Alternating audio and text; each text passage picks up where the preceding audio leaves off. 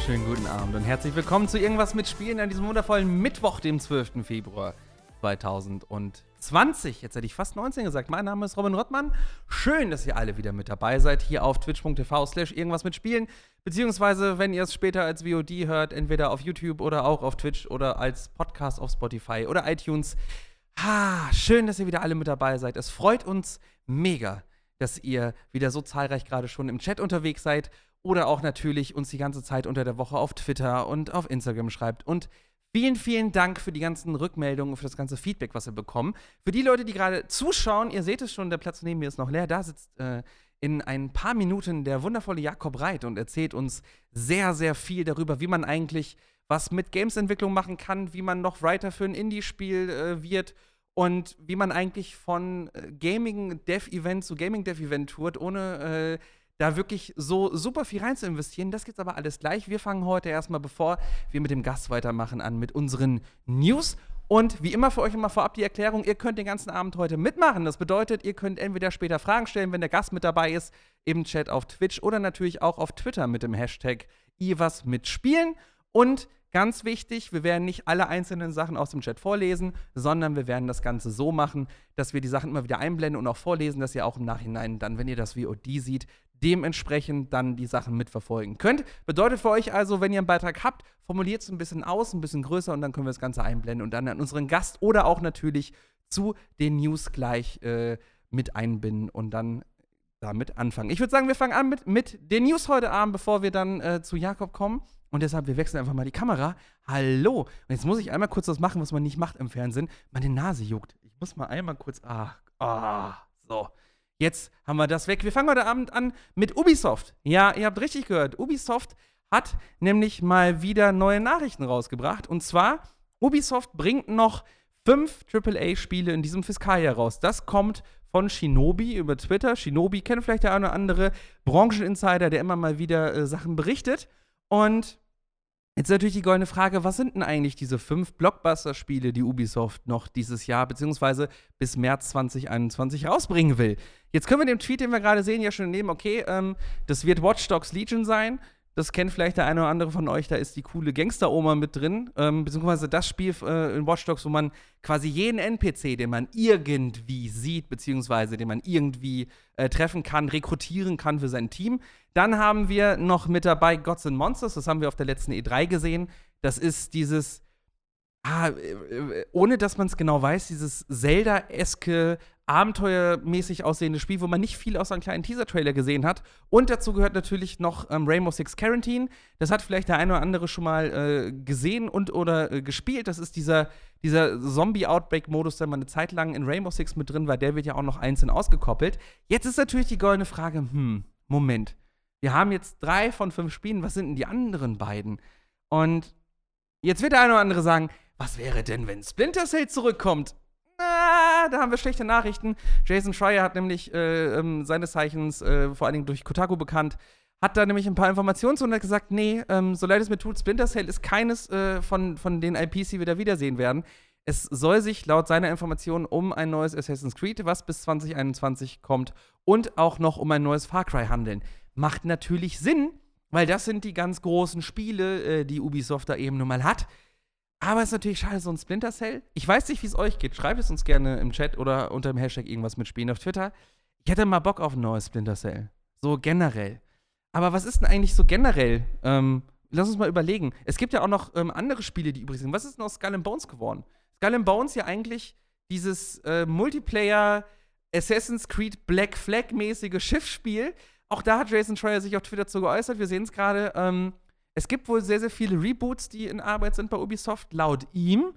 Ähm, dadurch, dass aber ein Creative gegangen ist, und zwar ähm, äh, ähm, Ende 2018, wir sind es gerade eingeblendet, äh, ist es halt dadurch, dass der Creative von, von Skull and Bones weg ist, ist wohl noch ein bisschen Arbeit äh, zu machen für Skull and Bones und dementsprechend dauert das. Ich finde das schade. Ken, also, wie kann das denn sein, dass Skull and Bones so lange braucht?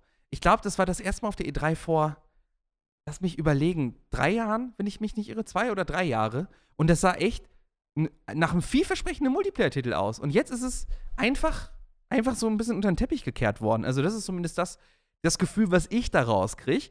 Ähm, ein zweites Spiel, wo vielleicht der eine oder andere hellhörig wird, ist, ähm, wie sieht das denn eigentlich aus mit ähm, Beyond Good and Evil? Da gibt es auch einen zweiten Teil. Auch da äh, schlechte Nachrichten. Ähm, nee. Also aus diesem, aus diesem Meeting, was es gab, ähm, GameSpot berichtet das, haben, hat Ubisoft direkt gesagt, Leute, Beyond Good and Evil 2, ja, ähm, wir arbeiten dran und ja, das, äh, es ist in der Mache und ja, wir wollen auch gerne mehr dazu zeigen, aber das ist nichts, was bis März 2021 erscheint. Und das bedeutet für uns, Beyond Good and Evil 2 ist kein Kandidat, der direkt zum Launch für PS5 und Xbox äh, Series X kommt. Das finde ich persönlich extrem schade. Wirklich. Also Beyond Good and Evil 2, das, was man gesehen hat auf der E3, war richtig cool. Das hat richtig Spaß gemacht. Ähm, ich habe selber zwar für mich noch nicht so den Draht zu Beyond Good and Evil 1 gefunden, weil ich habe es damals nicht gespielt. Das ist mir aus irgendeinem Grund äh, persönlich durch die Lappen gegangen. Aber so der zweite Teil, der Trailer, den man da gesehen hat, es gab ja noch dieses ähm, Raumschiff, Raumschiff-Fliegen in diesem Trailer mit drin. Das sah extrem gut aus. Aber schade, nicht direkt zum Start für PS5 und Xbox Series X. Das ist dann hoffentlich ein Titel, der uns ab März 2021 erwartet. Ähm, neues Far Cry ich weiß nicht, wie es euch geht. Hättet ihr Bock auf ein neues Far Cry und hättet ihr auch Bock auf äh, ein neues Assassin's Creed? Ich glaube, Assassin's Creed ist ein Selbstläufer. Sind wir ganz ehrlich. Assassin's Creed hat eine unfassbar große Fanbase. Die äh, Reboots jetzt seit Origins und, äh, und, und, und, und äh, dem anderen Teil haben extrem gut funktioniert. Ähm, wir haben uns heute hier im Team nochmal darüber unterhalten, kurz, dass wir eigentlich nur Fans haben hier, äh, die gesagt haben: Ja, Assassin's Creed hat einen richtig, richtig, gutes, einen richtig guten Schritt nach vorne geschafft. Und Far Cry das letzte Far Cry mit dem Koop, das fand ich zwar ganz nett, aber da ist, glaube ich, noch Luft nach oben. Und ich bin gespannt, vielleicht ist das ja so eine Sache, wo man jetzt noch mal mit ein bisschen frischem Wind, nachdem ja so Spiele wie Ghost Recon und Co. bei Ubisoft so ein bisschen, ein bisschen wackelig waren, um es mal so zu sagen. Ich versuche das mal vorsichtig auszudrücken. Ähm, könnte es ja vielleicht sein, dass er uns so mal vielleicht ein kleines Highlight ins Haus steht. Ich würde mich auf alle Fälle freuen. Far Cry auf alle Fälle eine von den Serien, wo man sagen kann, ja, doch, das funktioniert. Äh, Ganz gut. Machen wir weiter mit einem neuen Studio, was es gibt. Und zwar ähm, gibt es ein neues Studio für 2K Games. Äh, das ganze Studio nennt sich ähm, 31st Union. Und ähm, es ist kein direkt neues Studio, sondern äh, 21st Union ist eigentlich ein Rebrand von einem 2K-Studio, nämlich 2K Silicon Valley. Ähm, gegründet wurde das ganze Studio ähm, von äh, Michael Conray, den kennt vielleicht den einen oder anderen als äh, ehemaligen ähm, Chef von Sledgehammer. Und die werden dementsprechend dann natürlich ihre Expertise, die sie bei Sledgehammer haben durch die ganzen äh, alten Spiele, da vermute ich mal für was Neues benutzen. Woran sie genau arbeiten, beziehungsweise was äh, das neue Studio da in dem Sinne irgendwie kredenzt, das ist noch nicht bekannt. Aber was ganz spannend ist, und das muss man sich bei 2K jetzt mal so ein bisschen auf der Zunge zergehen lassen, sie fangen gerade an, ihre Studios neu zu benennen. Früher war es ja so, es gab dann ähm, 2K Czech und ne, wie sind die 2K Australia und äh, wie sind nicht alle hießen? Äh, 2K, äh, bitte was, Regie? 2K Boston gab es noch, Entschuldigung. Ähm, und jetzt fangen sie an, so ein bisschen diese, diese, diese Städtenamen äh, äh umzu, umzustellen und einfach jetzt wieder so richtige Namen zu nehmen. Sie haben das ja schon mal gemacht, äh, Hangar 13, äh, die die Mafia 3 gemacht haben, die sind ja auch quasi nicht danach benannt, äh, wo sie sitzen. Doch sind sie. Hangar 13 ist ja der Name von dem Hangar, äh, wo sie arbeiten. Ihr müsst euch das 2K-Headquarter nämlich so vorstellen, dass das ähm, eine ehemalige äh, Flugzeuganlage ist. Und deshalb Hangar 13, das ist der Hangar, wo eigentlich die Flugzeuge früher drin waren, wo ähm, Hangar 13 drin sitzt. Das weiß ich, weil ich schon mal da war. Ich durfte mir damals nämlich äh, vor langer, langer Zeit, da, das, da haben wir uns hier bei irgendwas mit Spielen noch gar nicht gesehen, da war ich nämlich bei Mafia 3 zu Gast. Ja? Ich habe gerade schon im Chat gelesen, 2K war eine, auch noch eine Idee. Nein!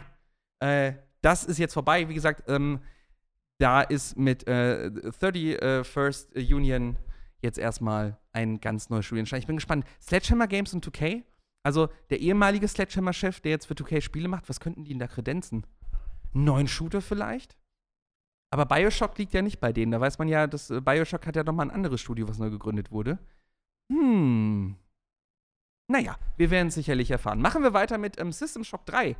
Da gab es jetzt sehr unschöne Nachrichten für den Titel und auch für das Team dahinter. Es ist nämlich so, dass wohl ähm, ein, ein sehr großer Teil der, des Entwicklerteams von System Shock 3 äh, entlassen ist. Das Ganze ist nämlich so, es ist ein bisschen schwierig auf die Kette zu kriegen. Ähm, eigentlich ist der Entwickler Otherside Entertainment.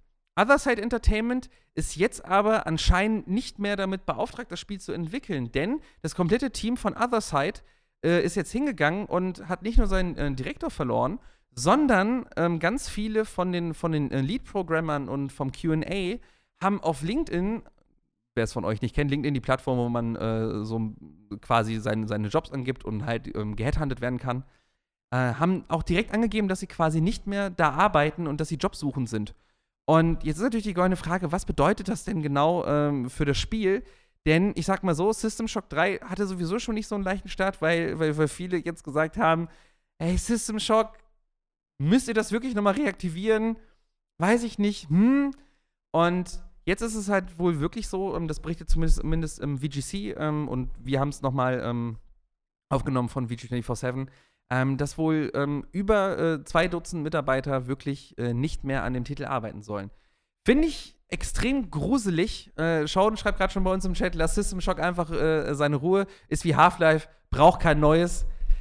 Und ich glaube, mit dieser Aussage hat Shoden sich gerade sehr, sehr viele Half-Life-Fans auf, auf, den, auf den, äh, auf, auf den äh, Rücken gehetzt, denn es ist einfach, einfach, einfach schön. Erstens, der Name Shoden passt natürlich gut, ne? Liebe Grüße.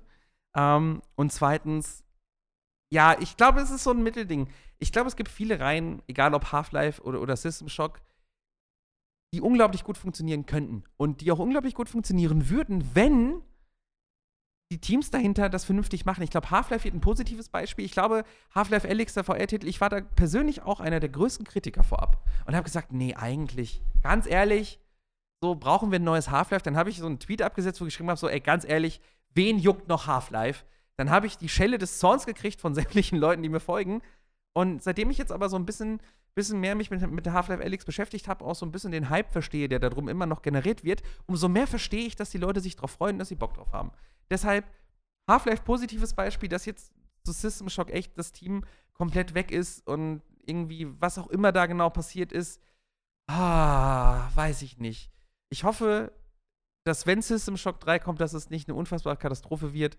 Wir sind gespannt, was das, was das jetzt noch wird und wie es da weitergeht. Aktuell ist das, glaube ich, extrem schwierig äh, vorauszusehen, beziehungsweise extrem schwierig auch zu sagen, was da denn genau kommen wird.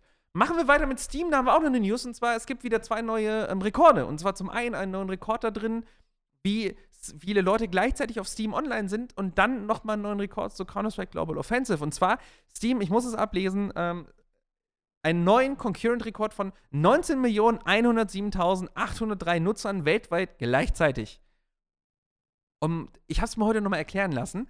Das klingt erstmal gar nicht nach so viel, aber man darf ja nicht vergessen, das ist ja nur eine Momentaufnahme, wie viele Leute an einem Tag zu diesem Augenblick gleichzeitig online waren. Das heißt ja nicht, dass das alles unique äh, User sind, sondern wenn man sich jetzt vorstellt, es gibt einfach einen Punkt am Tag, wo 19 Millionen Leute gleichzeitig auf Steam eingeloggt waren und das Ding funktioniert noch, so, das ist schon gut. Counter-Strike, wie gesagt, ähm, weil ich es gerade schon gelesen habe, hey, Zahlen. Counter-Strike auch einen neuen Concurrent User Rekord und zwar 901.681. Das ist für Counter-Strike extrem gut. Momentan gehen die Zahlen da wieder extrem in die Höhe. Ich glaube, das ist jetzt schon die zweite oder dritte Woche in Folge, wo wir irgendwie äh, eine News reinkriegen, wo drin steht, okay, es gibt einen neuen ähm, Rekord für Counter-Strike äh, neuer Concurrent. Nur mal so zum Vergleich: ähm, PUBG hält den absoluten Rekord aus Steam mit Concurrent-Usern. Da waren es ähm, über 3 Millionen, die gleichzeitig drin waren. Ich glaube, äh, 3 Millionen 200.000 habe ich heute nachgeguckt. Nagelt mich bitte nicht ganz auf die Zahl fest, aber da sieht man einfach, was da möglich ist. Wie unfassbar viele Leute gleichzeitig irgendein Spiel spielen können. PUBG zum Vergleich, ich habe es heute mir von Tim so erklären lassen. Das ist so, als wenn komplett Berlin gleichzeitig PUBG spielen würde. An einem Augenblick. Das sind ganz schön viele Leute. Wenn man sich das mal so vorstellt. Ne, egal. Machen wir weiter mit Netflix und Resident Evil. Da war ja schon länger im Gespräch, dass da eventuell ähm, äh, eine Serie kommt, beziehungsweise ähm, worum es in der Serie geht. Und jetzt gab es ganz kurz einen Bericht online, äh, beziehungsweise einen Bericht. Es gab von, von Netflix eine offizielle Beschreibung zu der Serie. Das wurde dann aber ganz schnell wieder offline genommen. Und äh, ich versuche ganz kurz simultan äh, die Beschreibung zur Resident Evil-Serie für euch äh, zu, zu übersetzen. Von daher, es geht quasi darum, dass es, dass es um Clarefield geht, das äh, zwischen der Umbrella Corporation ähm, liegt äh, und, und, und, Washington DC. Und es soll wohl 26 Jahre nach der Entdeckung des T-Viruses spielen. Und dann geht es darum, oh, welche Geheimnisse passieren dieses Mal rund um den T-Virus. Resident Evil, ihr kennt es, bla bla bla. Ich bin sehr gespannt. Resident Evil, die Filme haben ja eigentlich, haben die Filme gut funktioniert? Das ist eine Frage, die ich nicht beantworten kann es ist lange her bei mir. Haben, waren die Filme ein Erfolg? Ich weiß es ehrlich gesagt gar nicht. Ich gucke gerade mich im Raum und weiß das jemand, ob die. Waren die Filme erfolgreich? Ich glaube, es weiß keiner im Raum. War, die Regie sagt ja. So, sie machen wieder einen Film, sagt die Regie mir gerade. Von daher, so, Kadi schreibt aus der Regie gerade äh, drüben, nee, die Filme waren, äh, tun, tun weh, aber waren erfolgreich. Ich weiß es ehrlich gesagt nicht. Deshalb, über die Filme möchte ich nichts sagen, aber ich sag mal so, Netflix hat in letzter Zeit bewiesen, dass sie ähm, relativ ein gutes Händchen dafür haben, Videospiele, äh, zu adaptieren und daraus auf irgendeine Art und Weise was Brauchbares zu machen. Gucken wir uns Witcher an. Das geht unfassbar durch die Decke. Jetzt kommt ja auch noch mal eine Animationsserie äh, bzw. Animationsfilm zu Witcher. Ich glaube, das wird auch noch mal ein ziemlich großer Erfolg. Und wer weiß, was die sich da noch so, äh, noch so ausmalen werden, beziehungsweise äh, was Netflix da noch so plant. Weil wenn man mal so guckt, so ein Kojima, ne? Der ist ja auch ständig immer schon bei Netflix rumgehangen und hat irgendwelche Meetings mit denen. Wer weiß, was da noch geplant wird. Ich hätte ja damals auch mein Geld drauf gewettet, dass Death Stranding auf irgendeine Art und Weise ein, äh, ein, ein Crossover-Projekt wird zwischen Spiel und, und Serie oder Film, dass man die Cutscenes vielleicht gesammelt auch auf Netflix gucken kann. Leider hatte ich Unrecht, aber ich bin, was Kojima-Verschwörungstheorien ähm, angeht, auch äh, oft daneben lag. Es, Death Stranding ist doch nicht Silent Hill. Schade. Dabei war ich mir so sicher, dass es so ist. Naja, genug äh, von dem alten Kram. Machen wir weiter mit THQ Nordic. Da gibt es auch mal wieder ein neues Studio. Und zwar nennt sich dieses neue Studio ähm, Nine Rock Games. Ähm, kommt über GamesIndustry.biz und ähm, der CEO vom Studio heißt ähm, David, äh, äh, äh, oh, jetzt muss ich, David Dur, Dur, Dur, Durkak, Durchak, äh, ähm, Durchak, ich bin mir nicht ganz sicher. Ähm, der hat die letzten fünf Jahre, Durchak müsste richtig sein, weil er hat die letzten fünf Jahre ja ähm, für ähm, Daisy gearbeitet bei Bohemia Interactive. Äh, das Studio sitzt in Bratislava dementsprechend. Und der erste Titel, den sie machen werden für THQ Nordic mit diesem neuen Studio Nine Rock, wird eine Mischung sein aus Shooter und Survival Game. Überraschung! Das heißt, wahrscheinlich arbeitet THQ Nordic gerade an seinem eigenen Daisy-esken Ableger, um es mal so zu machen. Ähm, der Rest des Teams, der mitarbeitet, hat auch wohl Erfahrung schon gesammelt in ähnlichen Titeln, die auch ähm, Daisy sehr, sehr nahe liegen. Und dementsprechend kann man mal gespannt sein, äh, was da wirklich auf uns zukommt. Denn, ganz ehrlich, Spiele wie Daisy, sie haben ja eine sehr, sehr eingeschworene Fangruppe, die funktionieren immer sehr, sehr gut, auch diese ganzen Simulatoren. Äh, äh, also ich nenne es immer Simulator, es ist kein Simulator. Diese ganzen Survival, ich versuche zu überleben und, und loote mir meinen Kram zusammen. Diese, diese Spiele sind ja wie eine riesige Welle über uns hineingebrochen. Deshalb vollkommen verständlich, dass natürlich auch äh, THQ Nordic da jetzt irgendwie versucht, ein Stück vom Kuchen abzuhaben. Dementsprechend abwarten, was, äh, was wir da äh, noch sehen werden. Übrigens, Fun Fact noch, ähm, weil ich es gerade äh, vergessen habe: Nine Rock Games ist dann neben River, Game, River End Games und ähm, C77 Entertainment das dritte Studio in fast drei Wochen, was THQ Nordic eröffnet hat. Und was man bei THQ Nordic generell nicht vergessen darf, die haben ja auch im, in den letzten Jahren schon super viel einfach so hier. Ne, schön rein und schön eingekauft. Und die sind ja auch, also THQ Nordic hat seine Fühler überall ziemlich, ziemlich weit ausgebreitet. Apropos Fühler ausbreiten und ein Stück vom Kuchen abhaben wollen. Ähm, Tencent ist auch mal wieder auf Einkaufstour gegangen und zwar ähm, diesmal hat es das äh, deutsche Studio Jager getroffen. Und das klingt erstmal so negativ, ähm, so meine ich das aber gar nicht. Und zwar Tencent ähm, steigt mit, äh, ähm, wie war der Fachbegriff, muss ich gerade nachgucken, mit einer äh, Minder, warte, wie war das? Äh, dü, dü, dü, äh, Minderheits, äh, ist Minderheitsgesellschafter von Jager geworden. Das bedeutet, sie haben irgendwas zwischen einem und 49 Prozent von Jager gekauft beziehungsweise sich Anteile dran gekauft. Nichts Genaues in dem Sinne weiß man nicht. Irgendwas dazwischen wird es sein.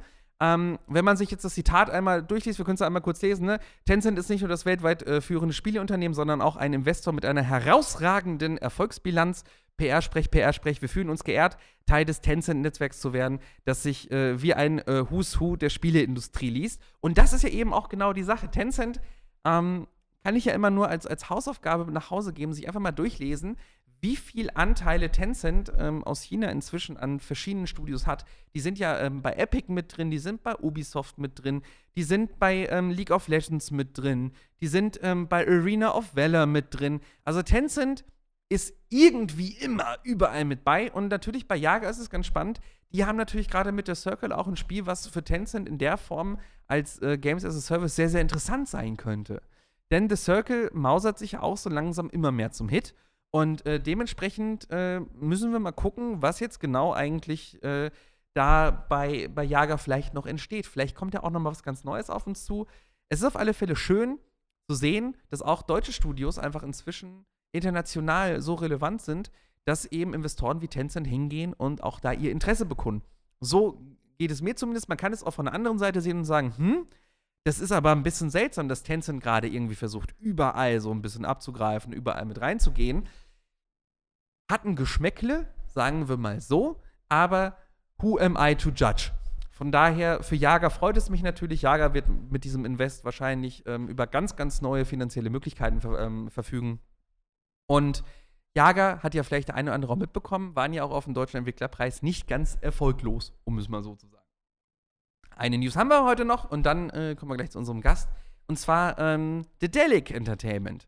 Da gab es eine etwas seltsame News, die, glaube ich, den einen oder anderen ein bisschen überrascht hat. Und zwar, ähm, Bastei Lübbe hat dementsprechend auch eine Beteiligung an The Delic und die haben jetzt quasi ähm, ihre Beteiligung korrigiert.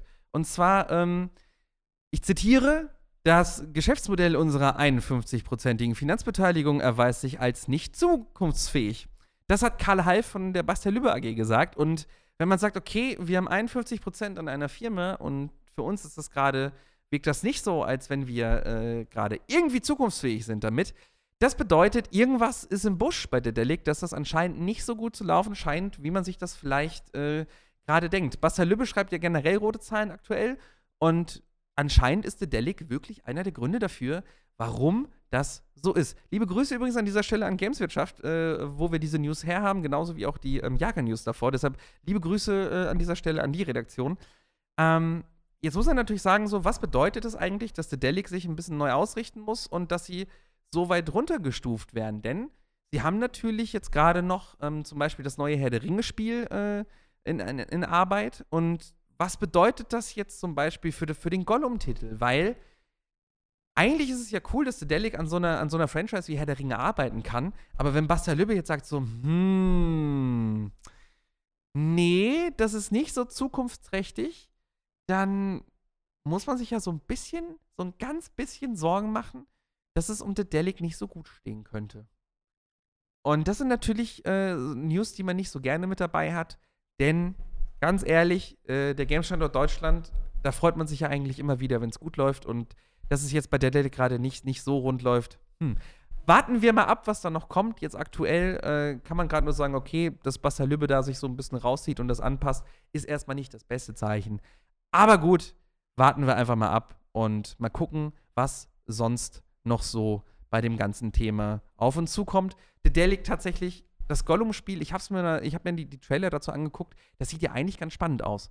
Und ich habe mit unserem Gast, äh, der sich jetzt äh, gleich zu mir gesellt, auch schon so ganz kurz drüber gequatscht heute. Eigentlich, wenn jetzt Amazon nochmal mit der neuen Herr der Ringe-Serie kommt, wenn man sich da so ein bisschen äh, dran klemmt äh, und da vielleicht nochmal so ein bisschen, so, so, so, so ein bisschen den, den Hype bekommt, vielleicht geht es Dedelic ja äh, ein bisschen besser. Jetzt wird gerade äh, äh, gefragt, was eigentlich Basta Lübbe? Äh, es ist ein Verlag, der äh, in Dedelic mit rein investiert hat. Basta Lübbe macht, äh, wenn ich mich nicht irre, doch auch, ist ein Buchverlag, oder?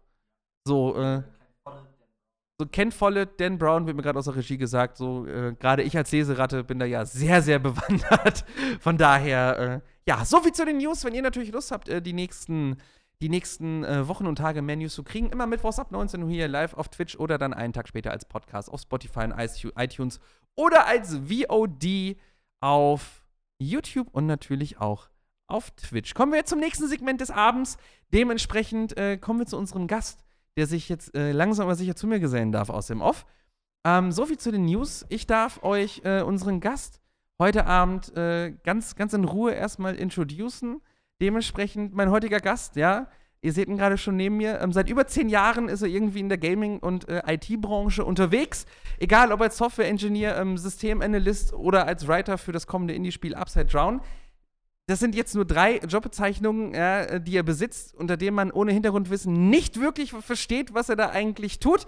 Äh, er macht gerade seinen, äh, ähm, seinen Bachelor of Science in Game Engineering an der Technischen Universität in München, tourt von Game Dev Event zu Game Dev Event hier in München oder auch komplett in Deutschland und man trifft ihn dann noch als Volunteer auf Messen wie der DevCon, dem Ludicious Festival, der Mac in Erfurt, der Quo Vadis Oder vielleicht auch noch, wenn er ein bisschen Zeit hat, als Eventmanager vom Semester Game Jam an der TU München.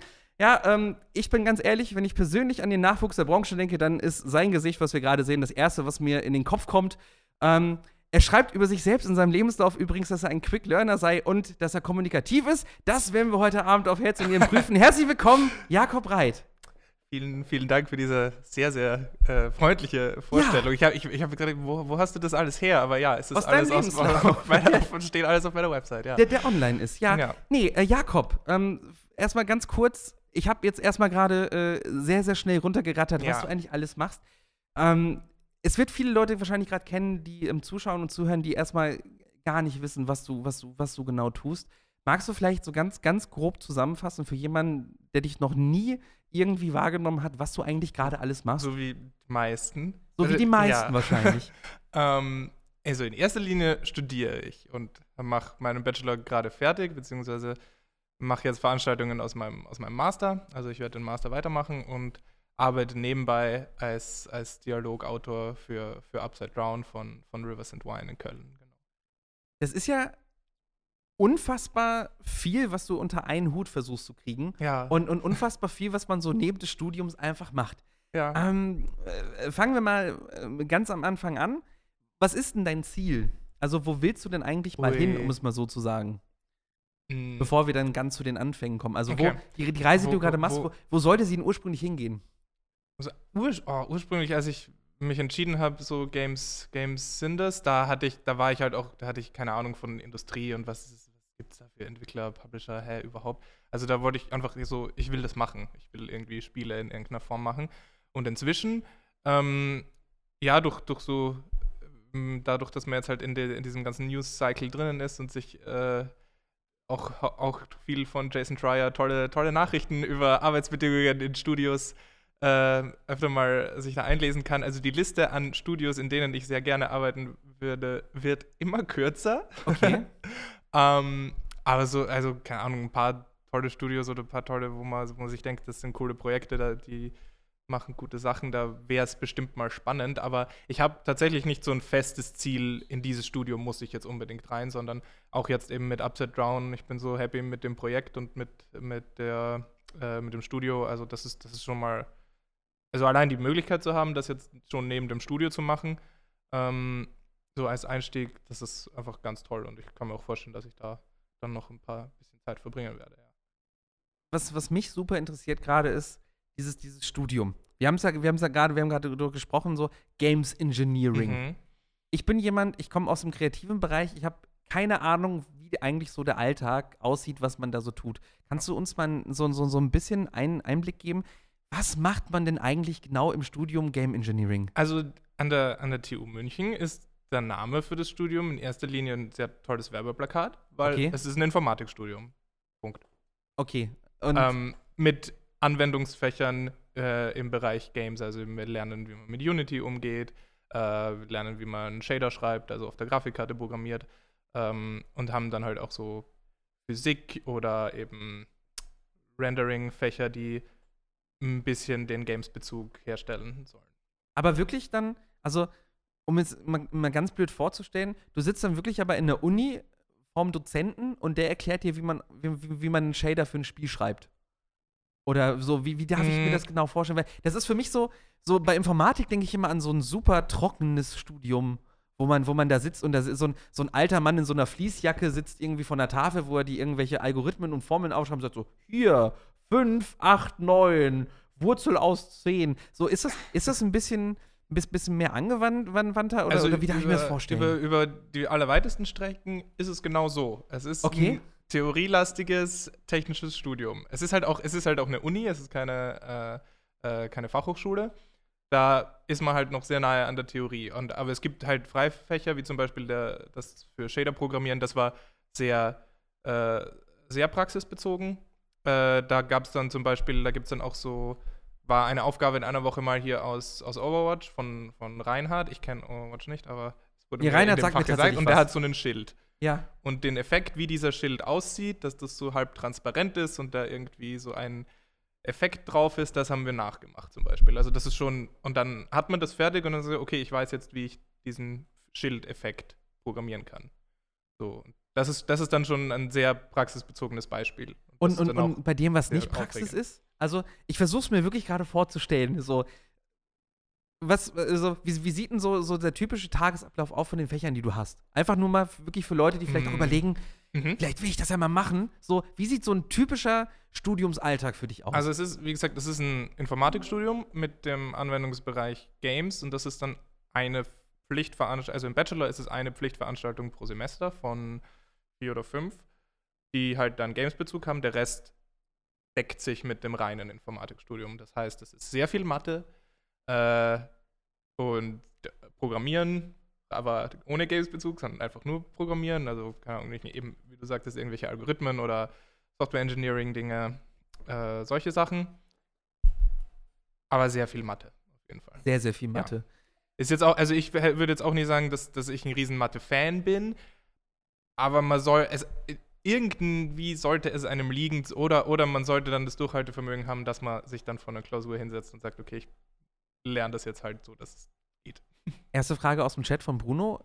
Wie viel Ahnung haben die Dozenten von Gaming? Weiß nicht. Okay. Wahrscheinlich eine schwierige Frage, liebe Dozenten, Äh, wenn ihr gerade zuhört oder zuschaut. genau. Ja, der Jakob ist, äh, ähm, wir nennen ihn einfach ähm, J. Reit, Ja. beziehungsweise Äh, Jakob R. Ich kann mich auch einfach mit meiner Matrikelnummer benennen, dann ist es Ja, einfacher genau, einfach direkt als Nummer. Äh, die kennen deinen Namen eh nicht. Kein Ding. Nee, aber ähm, ist es so, haben die Ahnung von Gaming oder ist es, ist es durchwachsen? Es ist, ich weiß, also in, im Bereich der Fächer, wenn sie das Wissen haben, kommt es nicht in den Fächern durch. Äh, weil aber auch dafür meistens die, die ganzen Lehrveranstaltungen halt auch nicht so ausgelegt sind, dass die den krassen Bezug zur, zur Games-Branche überhaupt haben oder so. Ähm, also und, und von den Professoren, ich würde ich es nicht sagen. Ich würde mich sehr gerne, das, äh, also ich würde mich sehr gerne überzeugen lassen vom Gegenteil. Äh, ich habe es noch nicht gesehen. Okay, ähm, ist das, ist das eine Sache, wo du, wo du sagen würdest, das stört dich ein bisschen, beziehungsweise dass du das schade findest, dass da vielleicht so ein bisschen die, die, die, die, Nähe zum, zum, zum Thema fehlt? Wird das, wird das Mm. helfen in einigen Bezügen, wenn, wenn die Dozenten, Schrägstrich, äh, Profs ein bisschen, bisschen mehr an der Thematik dran wären? Es ist so, also bei mir ist es so phasenweise. Ich war am Anfang vom Studium dann auch mal eine Zeit lang ziemlich gefrustet, weil ich mir gedacht habe, boah, eigentlich und irgendwie wäre so ein bisschen in Richtung Design wäre ja auch mal hilfreich, auch als Entwickler, das mal irgendwie Sachen gehört zu haben oder Ahnung zu haben, damit man sich mit einem Designer mal unterhalten kann, wenigstens oder so. Ähm, inzwischen bin ich aber auch echt ein ziemlicher Fan von dieser sehr fundierten Ausbildung, so, äh, weil ich auch jetzt dieses, dieses, dieses Informatikstudium, ich nenne es jetzt auch einfach so, äh, jetzt auch ein bisschen so sehe, sollte das mit Games irgendwann dann doch nichts mehr sein. So, wenn ich dann mit 40 nach meinem dritten Burnout draufkomme, oh, warte mal, in der normalen IT verdient man ja mehr für weniger Arbeit. Hm, dann habe ich das, dann kann ich das auch. Also ich bin dann nicht so ein, unter Anführungszeichen, Fachidiot, dass ich nichts machen kann außer Spiele. Äh, und das sehe ich schon auch als Vorteil. Vor allem, weil man sich halt sehr viel fachspezifisch, fachspezifisches Wissen, äh, gerade im Bereich Games, auch wirklich selber aneignen muss, glaube ich. Ich habe da auch ein paar Vorurteile gegenüber so reinen Games, also so tatsächlichen Games-Studiengängen. So. Was für welche Äh, denn, wenn ich fragen darf? Jetzt, ich ich schieße jetzt, ich schieß jetzt einfach gegen alle Nein, pass Münchner auf, pass äh, auf, Bildungsinstitutionen in Richtung nein, Games. nein, nein, nein, ich, ich, mach's, ich mach's dir leichter. Ja. Ähm, ich kann ja immer nur aus, aus, aus, aus meinem Bereich berichten. Und ich habe zum Beispiel, ich habe ein klassisches Germanistik-Geschichtsstudium Mhm. gemacht. Und du hast ja auch die Möglichkeit, ich wollte ja immer Richtung Journalismus landen. ja. Und ich bin dann aber hingegangen und habe immer gesagt, so, ja, aber warum sollte ich Journalismus studieren, wenn ich auch quasi ein Kernfach studieren kann und dann nebenbei im Journalismus arbeiten kann Ja. oder mir die Erfahrung raufrappen kann. Mhm. Und deshalb bin ich, ich bin auch jemand, der sagt, ey, Journalismusstudiengänge oder generell dieses, ich, ich, äh, so Meta etwas zu studieren, also ich muss nicht studieren, wie man Journalist ist, sondern ich werde Journalist aufgrund der Tatsache, dass ich ein Fachwissen in einem Bereich besitze und dann mir das Werkzeug aneigne. Also Mhm. so geht es mir Ja. zumindest. Ähm, deshalb, ich, ich verstehe diesen, diesen Punkt. Deshalb von mir einfach jetzt die Frage direkt, und das ist halt das Spannende, wie wichtig ist, also hat jemand, der sich speziell oder nur spezifisch auf Games studiert in dem Fall und wirklich nur auf Games, ohne das Allgemeine mit dabei zu haben, glaubst du, dass der einen Vorteil hat für diesen Bereich? Oder ist es eher so, dass du dieses allgemeine Studium machst und am Ende sagst, okay, dadurch, dass ich das allgemeine Informatikstudium habe, mit Games Input, habe ich es am Ende eigentlich besser? Ähm, ich würde sagen, es kommt immer darauf an, was man daraus macht, persönlich, weil, also ich kann, den direkten Vergleich habe ich nicht, weil ich nie so ein reines Games-Studium äh, äh, gemacht habe. Also das kommt bei mir, Sachen, die ich da mir denke, kommen auch nur aus zweiter Hand von Leuten, die sowas studiert haben. Ähm, aber ich denke zum Beispiel, es ist ganz wichtig, dass man dann die Möglichkeiten nutzt, die einem so eine Uni bieten kann. Und das tun sie wohl alle, weil auch, also die TU München hat einen Haufen Geld, auch die ganzen äh, privat finanzierten äh, Institutionen haben auch einen Haufen Geld. Das heißt, es ist sehr viel Equipment da, es gibt Räume, was schon mal für so ein Projekt nebenher, ich kann nicht zu Hause in meiner 700 Euro kalt 10 Quadratmeter Wandschrankwohnung in München, äh, kann ich leider kein VR-Headset aufbauen, weil da ist meine Küche oder so. Ähm, und in der Uni gibt es aber Platz dafür. Man hat auch, muss man auch sagen, während dem Studium, wenn man, ähm, wenn man vielleicht nicht noch nebenbei arbeiten muss, aber auf jeden Fall hat man, man hat dann auch noch Zeit für solche Projekte oder man kann sie sich nehmen. Ähm, das heißt, ich habe ich hab einen Ort und ich habe das Equipment, um was zu machen. Dann, und dann ist es halt, finde ich, ein bisschen vergeudet, wenn man das dann nicht tut.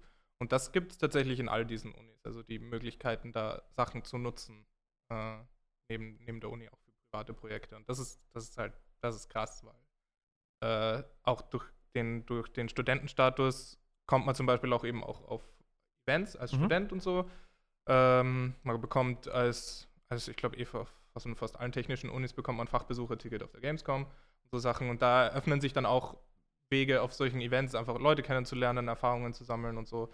Und das geht nicht, wenn man nicht sowas studiert, weil dann hat man die Möglichkeit nicht. Erfahrungen, Erfahrungen sammeln und äh, Leute kennenlernen ist ein Thema, über das ich äh, äh, später noch ganz ausführlich mit dir quatschen möchte, tatsächlich. Wir haben noch eine Frage von Shoden aus dem mhm. Chat. Und zwar, ähm, Shoden schreibt, ähm, er hat auch direkt ein Game Design-Studium gemacht und ähm, das hat ihm wohl nicht so viel gebracht. Mhm. Ähm, ist das so äh, aus, aus, aus deiner Erfahrung, aus deinem Umfeld, äh, falls du Leute kennst, die es auch gemacht haben, kannst du, kannst du das teilen? Mhm. Also ich habe, ich habe ähm, so, solches und solches gehört. Also zum Beispiel bei uns bei, bei Rivers and Wine im, im Team, äh, da gibt es auch Leute, die haben das auch, also unser Creative Director hat, soweit ich weiß, hatte Benjamin auch Game Design studiert, wenn nicht. Liebe Grüße an dieser Stelle, falls, falls er im so Chat ist, kann er mich gleich ausbessern und fragen, was das soll. Äh, aber ja, das läuft läuft sehr gut und er hat auch wahnsinnig viel Ahnung und so. Und ich, da Weiß ich jetzt aber nicht, ob, wie viel da so tatsächlich selbst angeeignet war und wie viel da rein durch das Studium kam. Ähm, aber ich habe eben auch von Leuten gehört, die dann meinen, so, okay, so viel mehr als von, was weiß ich, fünf YouTube-Tutorials, die auch gut sein können. Äh, so viel mehr war das dann auch nicht. Also, okay, ich finde ich find Sowohl so, als auch. Ich finde es so super spannend. Ich kann es ja immer nur aus, aus, aus einer anderen Position berichten. Ich habe ja, ich, ich bin ehrlich und ich glaube, das geht auch vielen so ich habe keine Ahnung, was ein Programmierer genau macht. Also, ich weiß, man sitzt, man sitzt meistens vor großen Codeblöcken und dann drückt man am Ende irgendwie auf Rennen und dann passiert was und dann springt ein Ball von A nach B und dann sitzen da drei Leute und sagen, boah, krass. Und ich denke mir nur so, okay, krass, du hast generell irgendwas eingegeben und es ist was passiert. So, das ist der Punkt, an dem ich bin. Mhm. Ähm, deshalb eine ganz blöde Frage von mir so generell. Ist Programmierer gleich Programmierer? Also im Sinne von, bei Programmierer denke ich immer ganz klassisch und bei Informatik denke ich so an den typischen, lustige Spruchtasse, sitzt vorm PC und, und, und, und sagt dir, dass Computer an- und ausmachen kannst. Das ist so, IT-Crowd, hi, ja, ähm, aber das ist so der typische Zugang, den ich zur Informatik habe, so als Außenstehender. Ähm, was, was, was wird denn aus Leuten, ähm, die mit dir im Studiengang sind? Sind da nur Leute, die am Ende wirklich irgendwie, weiß ich nicht, in einer Engine coden? Oder sind das Leute, die vielleicht auch, du hast ja eben schon von Shadern gesprochen, ist da Grafik mit drin? Ist da wirklich nur so, so, so reines Backend-Zeug oder ist es wirklich so, dass du am Ende von, weiß ich nicht, von, von, von Designer über alles andere irgendwie da rausgehen kannst? Weil da habe ich zum Beispiel überhaupt kein Gefühl dafür, wie das da läuft. Mm, also bei, der, bei uns an der Uni würde ich sagen, ist die Ausbildung hauptsächlich, dass du Programmierer bist. Aber, okay. aber das ist jetzt eben, äh, weil du vorher gemeint hast, ist Programmierer gleich Programmierer, würde ich äh, sagen, nee, ganz und gar nicht, weil es einfach, kannst eben, wie du sagst, Backend, du kannst Shader schreiben, kannst äh, ein User-Interface machen, du kannst äh, Webentwicklung machen und das sind alles wieder Spezialisierungen im Bereich Programmieren. Und ich bin zum Beispiel, ich kann für mein Leben nicht Web entwickeln, weil ich es nie gemacht habe und das mich auch nicht so. Aber das ist ja okay. Dafür gibt es andere Leute, die das mega feiern. Und genau, deswegen könnte ich, könnte ich das gar nicht. Ich könnte zum Beispiel, ich habe aber das Rüstzeug, ich könnte es mir mehr anlernen. Vielleicht schneller als Leute, die gar nichts mit Programmieren zu tun haben. Ähm, einfach weil ich schon den Bezug zu dem Thema generell habe. Aber das sind dann eben, das sind alles verschiedene Programmiersprachen. Ich muss mich mit verschiedenen Bibliotheken von Tools auseinandersetzen und so weiter. Und das ist immer nach Bereich sehr spezifisch. Und dann Shader-Programmierung ist so, ist bei Games auch, also es gibt einen Grund, warum die so gefragt sind, die Shader-Programmierer, weil das, das ist, da ist auch wirklich viel Denkarbeit und Mathe dabei, weil das ist halt, also die Idee ist tatsächlich, ich habe dann einen schönen Effekt und da kommt, also zum Beispiel, angenommen, ich will sowas wie in Star Wars, die Hologramme, wenn irgendjemand mhm. mit jemandem redet, so, okay, ich möchte jetzt, dass mein Charaktermodell so aussieht. Das heißt, da sind so Scanlines drin und da geht irgendwas periodisch immer hoch und so und das wackelt vielleicht und franzt manchmal aus. Ähm, so, das heißt, ich weiß, wie, wie, ich weiß genau, ich will, dass es so aussieht. Und dann muss ich mir aber überlegen, wie beschreibe ich das jetzt mathematisch? Was ist die Formel dafür, dass sich Sachen wie und so bewegen und diese Farbe haben in dieser Zeit? Aber jetzt äh, direkt am Beispiel gefragt, wie programmiert man das denn?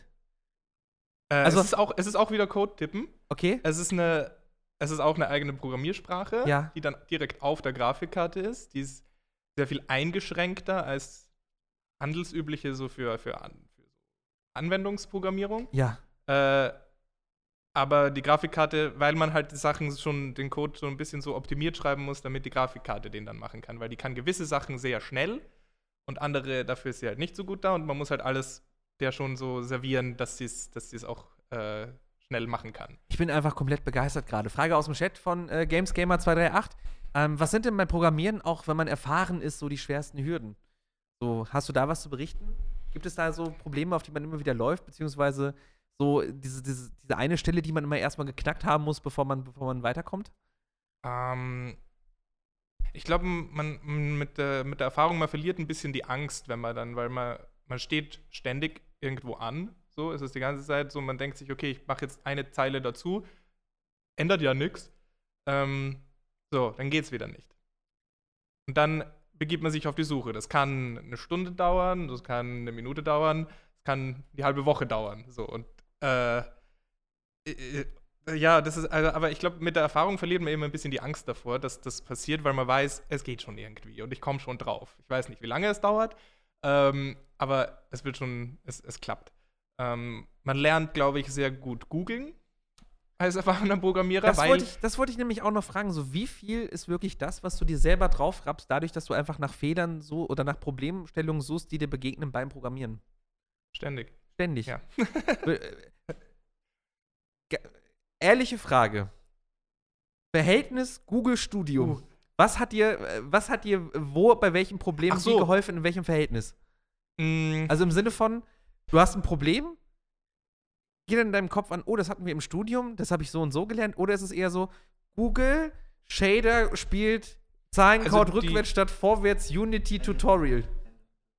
Die, die, äh, die Lösungen dann für die Probleme oder die, die, das, was dir dann den Tipp gibt, ach so, deswegen klappt es nicht, da hilft dir Google besser, weil dann du jedes Problem, das du gehabt hast, hat schon jemand mal gehabt Na klar, und hat diese natürlich. Frage auch online irgendwo gestellt und hoffentlich wurde die auch äh, für dich passend beantwortet. Ähm, die Sache ist, du musst auch mal bei deinem Code draufkommen, was ist jetzt das Problem und was klappt überhaupt gerade nicht, weil erstmal ist es so, oh, es geht nicht. Und da hilft dann das Wissen aus dem Studium schon sehr, dass du dann deinen Code anschaust und siehst, okay, er geht nicht, warum? Und dann gehst du halt durch und sagst, okay, daran liegt's. Und weil dann kannst du sehr viel schneller auf eine Lösung kommen, wenn du genau weißt, woran es gerade hapert. Du weißt nicht, wie du es lösen kannst, aber du weißt, was das Problem ist. Und das ist, es klingt auch so, ist das nichts, was ich mir selber beibringen kann im Selbststudium? Wahrscheinlich schon. Und ich würde auch so, ich würde niemandem uneingeschränkten Studium empfehlen. Das ist, es kommt immer auf die persönliche Lernart an. Wie, wie kann ich gut lernen? Ähm, und, und da war es für mich persönlich war dann Studium besser und vor allem dieses, die Möglichkeiten, die eine Uni gibt, was ich vorher schon gemeint habe, an Equipment, an Räumen und an Möglichkeiten, das ist was, das hat man halt alleine nicht. Ja. Also die Ressourcen sind vor allen Dingen das, wo ja. du gerade sagst, dass du da am meisten von, von, von zehren kannst. Das finde ich cool. Äh, nächste Frage von äh, Serio08 aus dem Chat. Äh, liebe Grüße aus Graz. Ja. Erstmal. Warte, ähm, wie, ist der, wie, ist der, Username? Äh, Serio08. Ah, okay. Ja, okay, liebe Grüße zurück. Ja, okay, man, man, kennt sich anscheinend. Ja. Ähm, als Frage, in welchem Bereich würdest du nach momentanem Stand am liebsten einmal arbeiten? Finde ich eine sehr spannende Frage. Die hätte ich auch noch gestellt. Oh, oh, oh. Kann äh, ich dann, warte, ich hack die mal gerade ab nebenbei. Ähm. Ja, da, da, Da müsste ich jetzt ein bisschen ausholen fast. Ja, mach, wir haben Zeit. Ja, gut. Du, ich, ich gieße mir noch was zu trinken nach und du erzählst. Komm. Nee, jetzt War- sag mal, wo, wo, wo, sie, wo würdest du denn gerne mal am liebsten arbeiten? Also jetzt wo oder in welcher Rolle? Ähm, lass uns doch ähm, erstmal äh, bei der Frage bleiben, ähm, nach momentanem Stand, in, in welchem Bereich du am liebsten Okay, arbeiten würdest. Und wo Ähm, machen wir dann danach? Also ich meine, mein professioneller Hintergrund ist jetzt ja schon sehr lange das Programmieren. Mhm. Und das sehe ich jetzt dann auch. Oh, ne, warte, ist ja, ist ja ganz anders gekommen. Das ist nicht mehr mein Einstieg in die Branche, denn das ist jetzt doch das Writing gewesen. Aber ähm, also Programmieren wird auch bestimmt immer auch in, gewisser Weise eine Leidenschaft von mir sein. Und, und ich glaube, nach dem Studium möchte ich dann auch in der Form arbeiten. Ähm, aber das Writing kam jetzt eben so in dem letzten halben Jahr, Jahr wieder in den Vordergrund. Und das möchte ich jetzt auch nicht mehr missen. Ich habe jetzt auch im Zuge meiner Bachelorarbeit da so eine, eine Nische gefunden, die zwei Sachen so ein bisschen zu verbinden.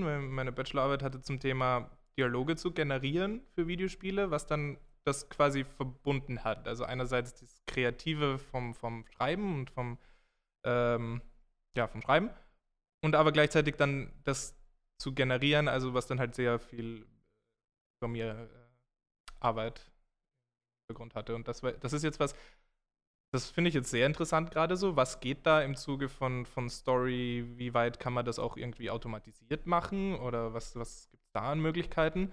Das ist, finde ich, eine sehr spannende Nische.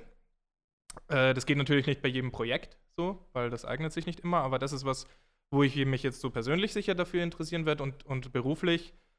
Ähm, ja, ich werde versuchen, beides zu machen, auch wenn es wahrscheinlich nicht immer gleichzeitig geht, aber äh, ja, schreiben und programmieren kann ich mir gerade beides nicht ohne vorstellen. Jetzt will ich aber, äh, auf die Fragen muss ich jetzt anschließen, weil Mhm. das finde ich neugierig. Erstmal diese Verbindung zwischen, zwischen kreativ und, und, und, und generieren mit dem Programmieren Ja. ist, ist ja schon mal super spannend. Mhm. Aber wie weit geht das denn? Also, das, wenn ich, wenn ich jetzt daran denke, dass eine, dass eine Story oder dass Inhalte von der Story irgendwie generiert werden, Mhm. dann denke ich persönlich immer direkt an. Also das erste, was mir in den Sinn kommt, sind grauenhaft übersetzte Spiele, die vom, Mhm. vom Englischen einfach ins Deutsche in Google Translator gehauen wurden und am Ende äh, kommt irgendeine Müllbar raus. Aber wie weit geht das denn? Also jetzt einfach nur mal auch aus, du, du hast dich jetzt so, zu, zu dem Thema schon ein bisschen wissenschaftlich gearbeitet. Ja. Dementsprechend, äh, äh, das interessiert mich jetzt. Also wie weit geht das denn? Und wir müssen jetzt natürlich nicht ins tiefste Detail gehen, Mhm. aber wo sind denn da die, äh, die Grenzen, beziehungsweise ähm, wie weit geht das denn dann wirklich?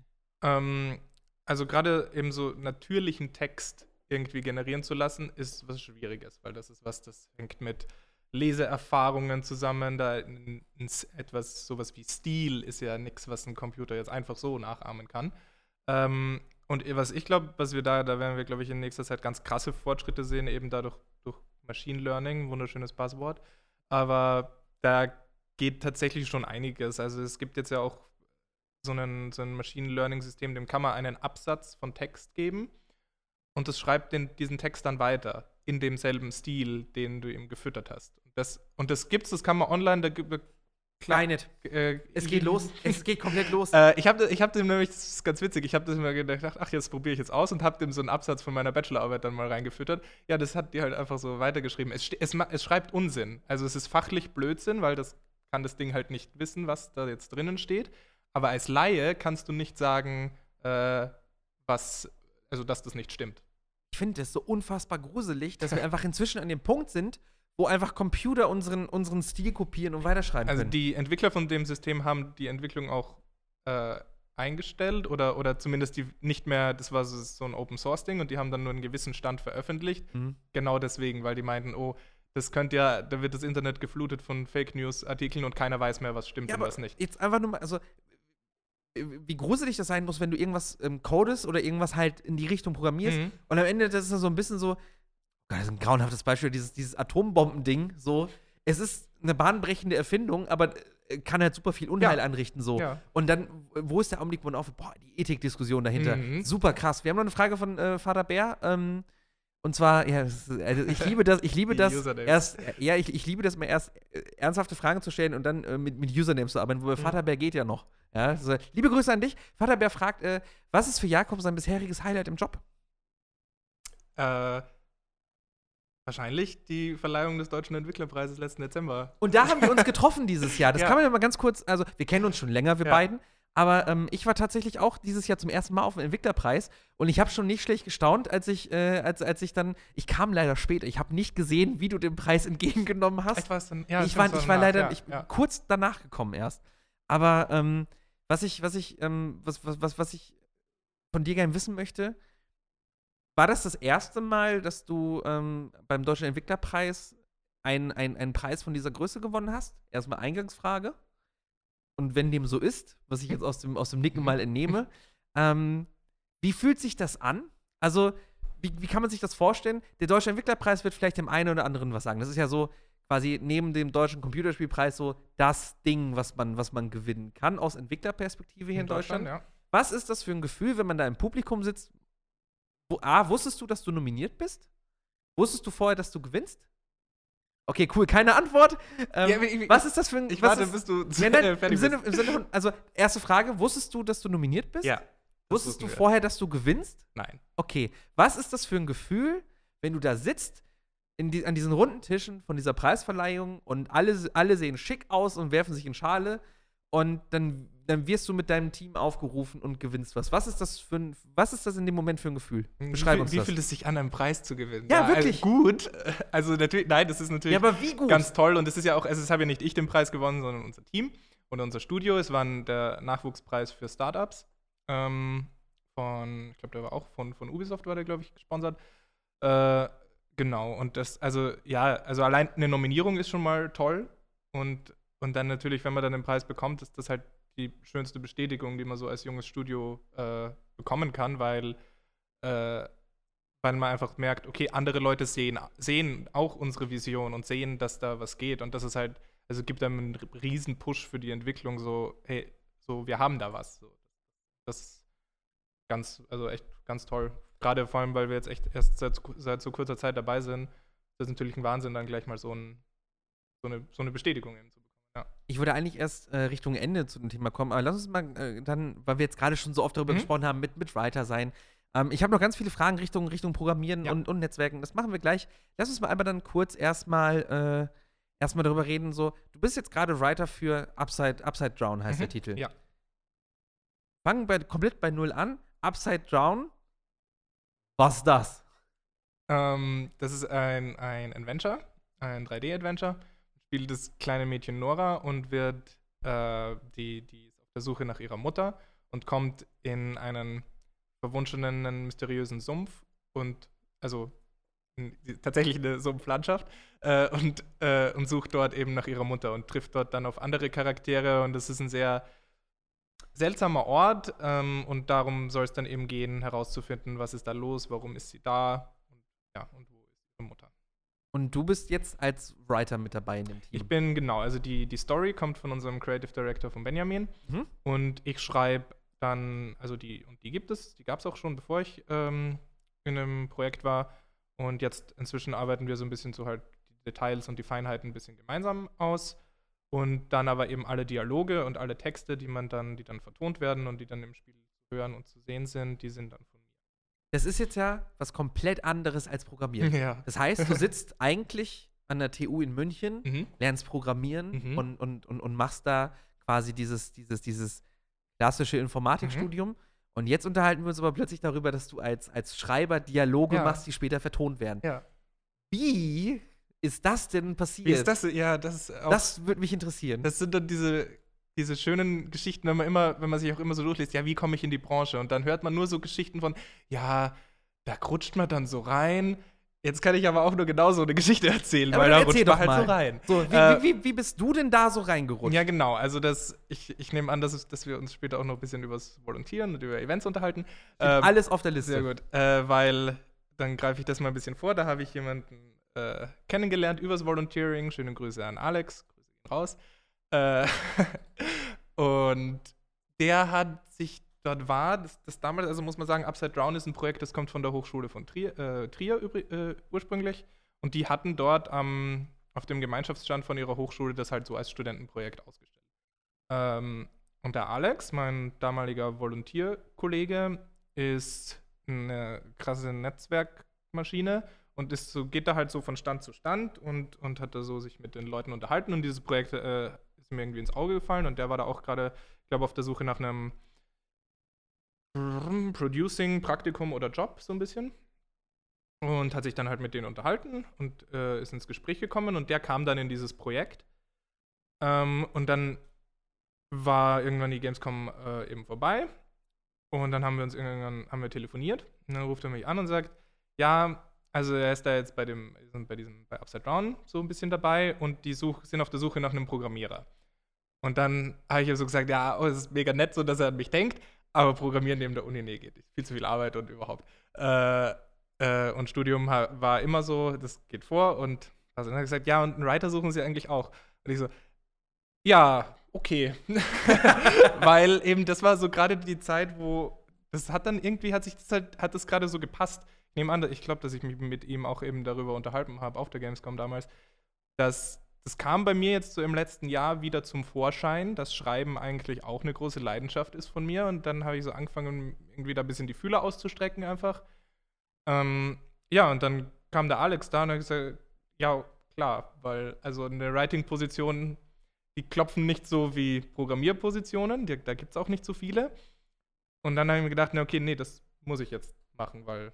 Gerade in diesem kreativen Bereich hast mehr. du ja ganz selten ja. so irgendwelche Stellenausschreibungen oder so ein Kram. Also, das kenne ich nur aus, aus, aus, aus meinem Ding wieder so. Ich bin ja auch jemand, der sich viele Sachen ausdenkt und ne, mhm. ne, ich schimpfe mich ja auch Creative Director, nur halt dann im, im medialen Bereich. Ja.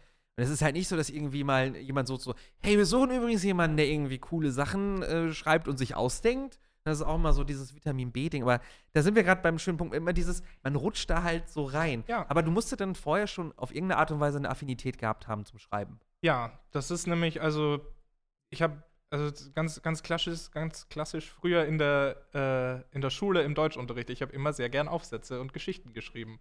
Und das kenne ich. Irgendwann ist die allgemeine Ausbildung der Schule halt vorbei und dann geht mal, also ich bin zu Hause auf eine technische Schule dann gegangen, da war das dann auch nicht mehr so. Und spätestens auf der Uni muss man dann halt keine Aufsätze und Geschichten mehr schreiben und dann ist das vorbei. Und dann macht man es auch irgendwie nicht mehr so. Also es gibt Leute, die das auch behalten und dann für sich schreiben. Bei mir waren dann halt zu viele andere Sachen und irgendwie. Ich habe dann, stimmt, genau, nee, ich habe eben an der Uni so ein komplettes Freifach gemacht. Das war eben so eine Schreibwerkstatt, wo es dann halt auch nur so dreimal im Semester trifft man sich mal so, einen Nachmittag lang und ein paar kleine Schreibaufgaben und über diese drei, Termine verteilt schreibt man dann so eine kleine Geschichte. Und da hat es dann wieder diesen, wie so als, als wäre ich so hoch auf den Dachstuhl gegangen, da steht irgendwo in der Ecke steht eine verstaubte Kiste und dann so, oh, da ist ja was Tolles drin. Und auf einmal war das wieder da. Ähm, und ja, genau, und das hat das wieder irgendwie so gezündet. Ich schreibe, und jetzt schreibe ich auch privat so Kurzgeschichten. Ähm, da gibt es demnächst vielleicht was zu lesen. Oh, äh, oh. Der, der, der Rudolf Inderst, den du auch kennst, äh, für den habe ich da was geschrieben, da, da vielleicht demnächst. Oh, ich bin gespannt. Ja. Den äh, muss ich auch noch einladen als Gast hier. Ah. So, den, äh, den hätte ich auch gerne nochmal da. Wir haben die nächste Frage und zwar von, oh, super guter Name. Skuxnosh mhm. oder Sku XX Nosh. Ich, bin mir, ich, bin mir, ich bin mir nicht, äh, ich bin mir nicht sicher, äh, ich, falls ich den Namen. Skaxnosh. Skaxnosh, man kennt sich, ja. ja. Hallo, äh, liebe Bekannte und Freunde von, von Jakob. Ähm, Indie-Studio versus AAA, was sind die Vorteile, hm. die dich in die Indie-Branche gezogen haben? Ähm, vermisst du äh, AAA-Vorteile, beziehungsweise kannst du dir vorstellen, jemals bei AAA zu arbeiten statt bei Indies? Sehr mhm. schöne Frage, mhm. vielen Dank. Ähm, was mich vorgezogen hat, das ist ja, äh, reingezogen hat, das ist jetzt nicht so, als hätte ich mir aussuchen können, großartig, äh, oh, will ich jetzt zu EA oder zu einem äh, kleinen, aufstrebenden Indie-Studio und ach, dann nehme ich jetzt erstmal lieber das, sondern eben, wie gesagt, das hat sich halt so ergeben. Ich war zu der Zeit auch nicht auf der Suche nach einem Job oder so. Ähm, ich glaube, gerade eben zum Anfangen und jetzt lerne ja auch noch jeden Tag, den ich da äh, bei der Arbeit und an dem Spiel arbeite, man lernt halt so ganz viel am Anfang. Ähm, und das geht, glaube ich, in so einem kleineren familiären Studio besser, weil man auch mehr noch mit anderen Leuten mit enger zusammenarbeitet und auch mal in andere Bereiche irgendwie ähm, reingrätscht, als dann in einem größeren Studio, wo man wirklich ganz klar abgesteckt seine, seinen Aufgabenbereich hat. Ähm, ob ich das mal möchte, in ein ganz großes, also jetzt so ein, ja, eben EA, 2K oder Ubisoft Studio möchte ich glaube ich nicht. Ähm, man ist ja auch immer nicht direkt beim Publisher, sondern man ist ja wieder in dem ja, Studio aber genau, von dem also Publisher. In, in ein, eines deren äh, größere Studios oder, oder jetzt so Rockstar oder so irgendwas. Nee, ich mag die Spiele sehr gern, die die, die, die Leute machen, aber ich glaube selber wäre ich, ich meine, vielleicht kommt es ja auch irgendwann, aber gerade sehe ich das nicht so. Dann, aber eben dann zum Beispiel so, die ja auch schon sehr groß sind, eben zum Beispiel Remedy finde ich toll. Ich glaube, die sind, glaube ich, äh, sicher toll. Oder Rocksteady, die die Batman Arkham-Spiele gemacht haben. Was auch immer die gerade machen, man weiß es nicht. Ja, es, ist, es wird ja rumort, dass da vielleicht was Neues kommt. Ja, muss ja, irgendwas müssen die ja machen. Ja, vielleicht gibt es sie auch einfach nicht mehr und keiner hat es mitgekriegt, Ja. aber nein, das glaube ich nicht. Ähm, der Twitter-Account ist aktiv. Also. Naja.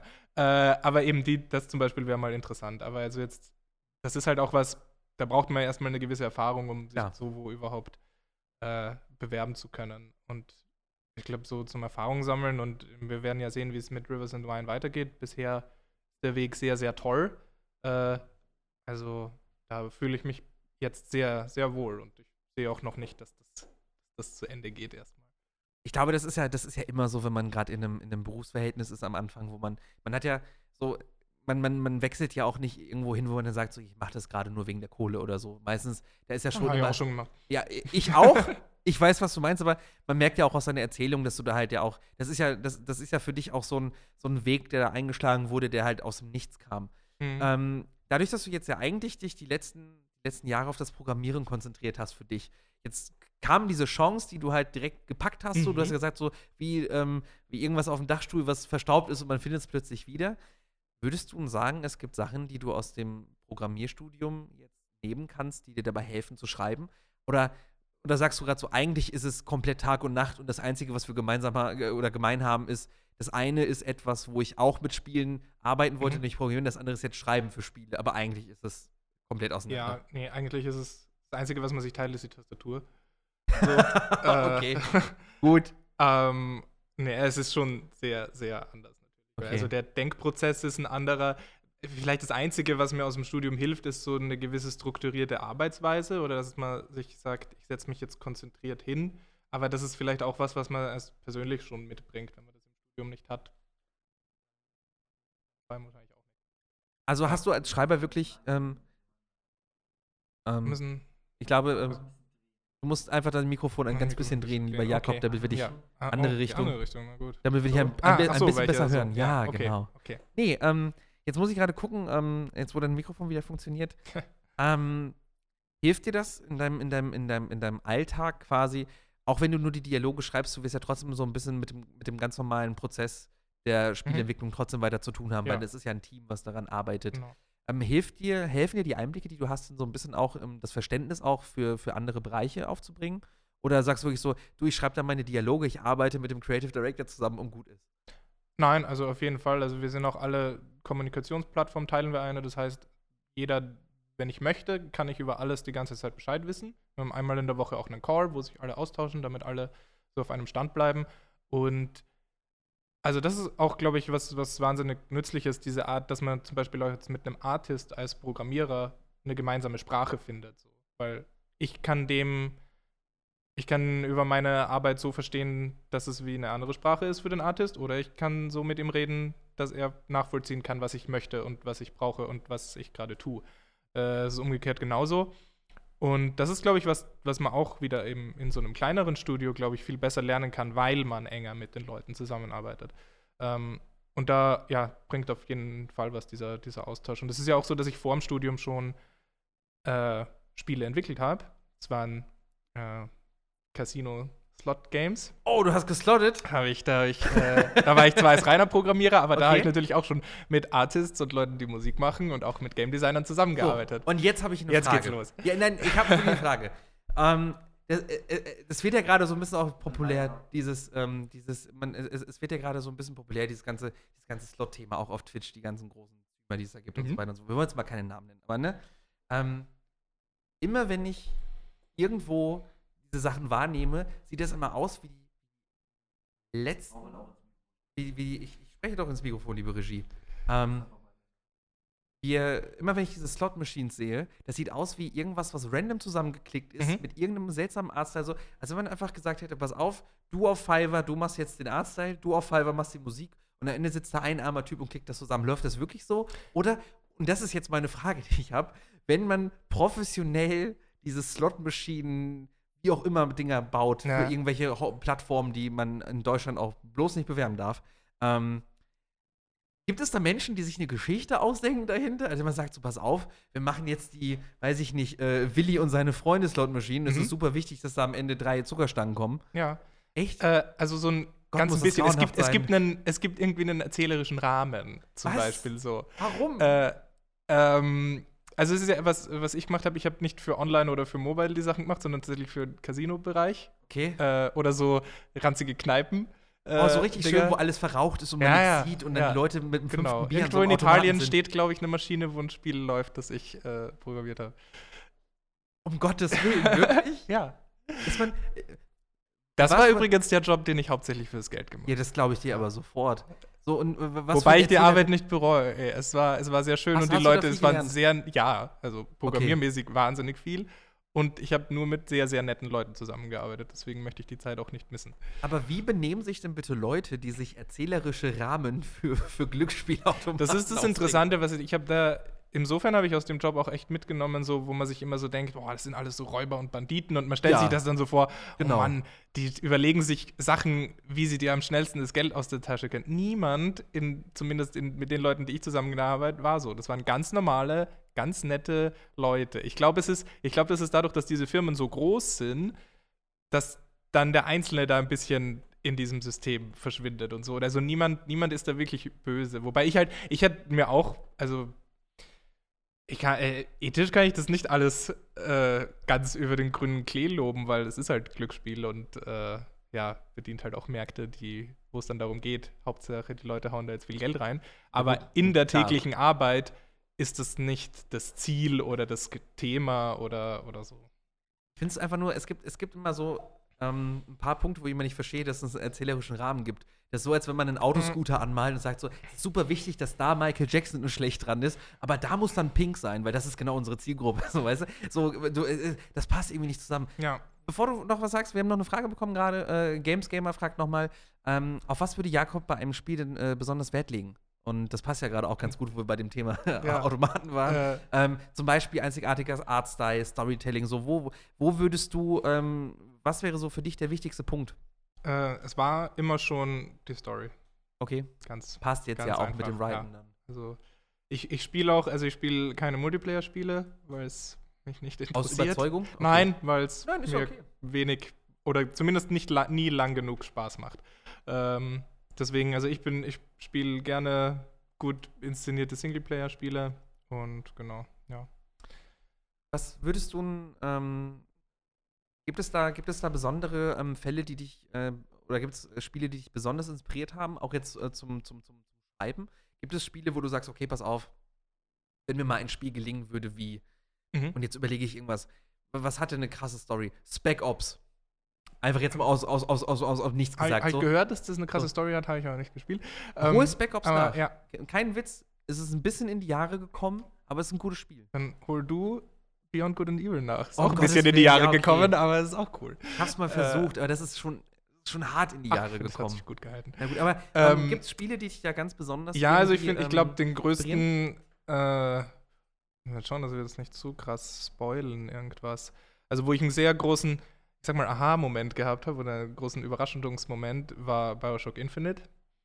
Ja, da kann man aber drüber reden. Das ist kein, wir, sind- wir, sind, Ja? wir, wir sind ein Branchenpodcast, Okay. äh, Branchen-Twitch, Okay. das ist schon okay. Also, Also, der Plot-Twist am Ende von Bioshock Infinite hat mir sehr die Schuhe ausgezogen quasi. Da weiß ich, Den habe ich nicht kommen sehen und dann war ich so, ach du meine wir Güte. können ja auch Meta drüber reden. Über so, das Ja. ist jetzt so ein bisschen, ne, ihr kennt das, wenn man über einen Film redet, oh, das Ende, oh, krass. Mhm. Also, ver verstehe ich komplett, weil ähm, das ist ja auch so, ähm, ich will jetzt nicht irgendwie Bioshock Infinite mit, mit, mit einem Fight Club gleichstellen. Das ist, glaube ich, Blödsinn. Aber so, das, was So. mit dir passiert Ja, am Ende, ja. geht so ein bisschen in dieselbe Richtung.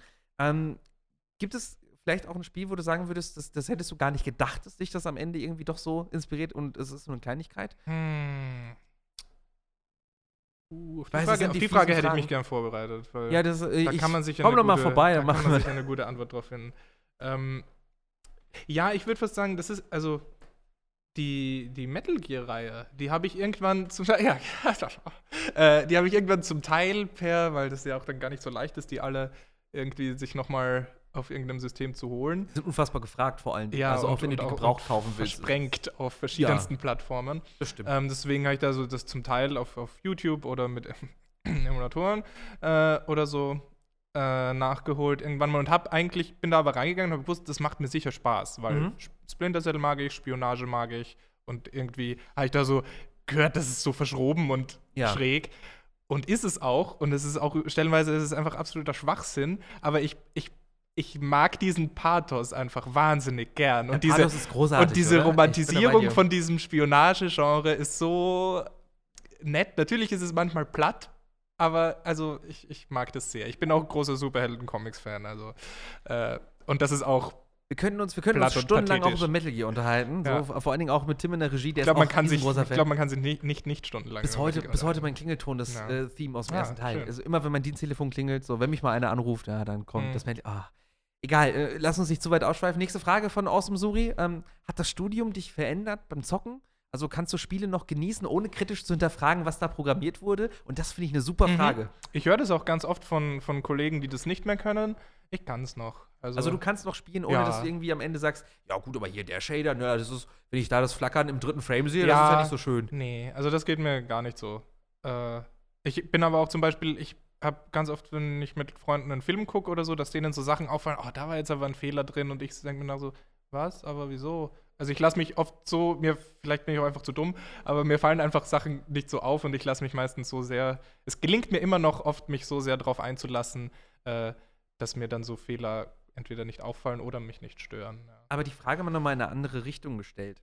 Kannst du Spiele noch spielen, ohne sie dir professionell anzugucken? Und damit meine ich jetzt nicht ähm, Fehler entdecken, sondern im Sinne von, du spielst was und es macht dir Spaß, fängst du dann direkt an zu hinterfragen, warum macht dir das Spaß? Wie ist diese Geschichte geschrieben? Warum funktioniert das gerade? Oder kannst du wirklich einfach sagen, Kopf aus, Bioshock Infinite an und einfach Spaß Mhm. gehabt? Also jetzt, äh, ich muss würde sagen, in Richtung Programmieren mache ich mir die Gedanken nicht, weil das dann meistens so, müsste ich pausieren und anfangen mitzuschreiben, hm, wie könnten die das gemacht haben? Und meistens gibt es 50 we- verschiedene Wege, wie die das jetzt gemacht haben könnten. Und es war einfach zu kompliziert, sich da jetzt die Gedanken drüber zu machen. Oder mir macht es nicht genug Spaß, sich darüber den Kopf zu verbrechen.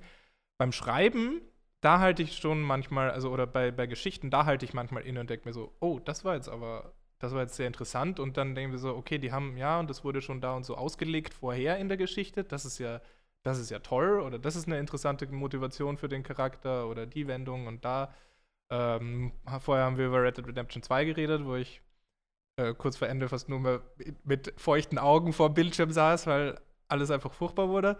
Ähm, Grandioses Ende. Also, Aber das, ja, ja. da reden wir nicht drüber. nee, da reden wir Weil jetzt- das ist, wollen glaub wir ich, nicht so viele. Leute werden Ja, jetzt noch gerade wahrscheinlich auf dem PC das erste Mal Red Dead 2 spielen genau, können. Deshalb, so aber es ist schon, ich auch. Also ich finde es auch absolut fantastisch.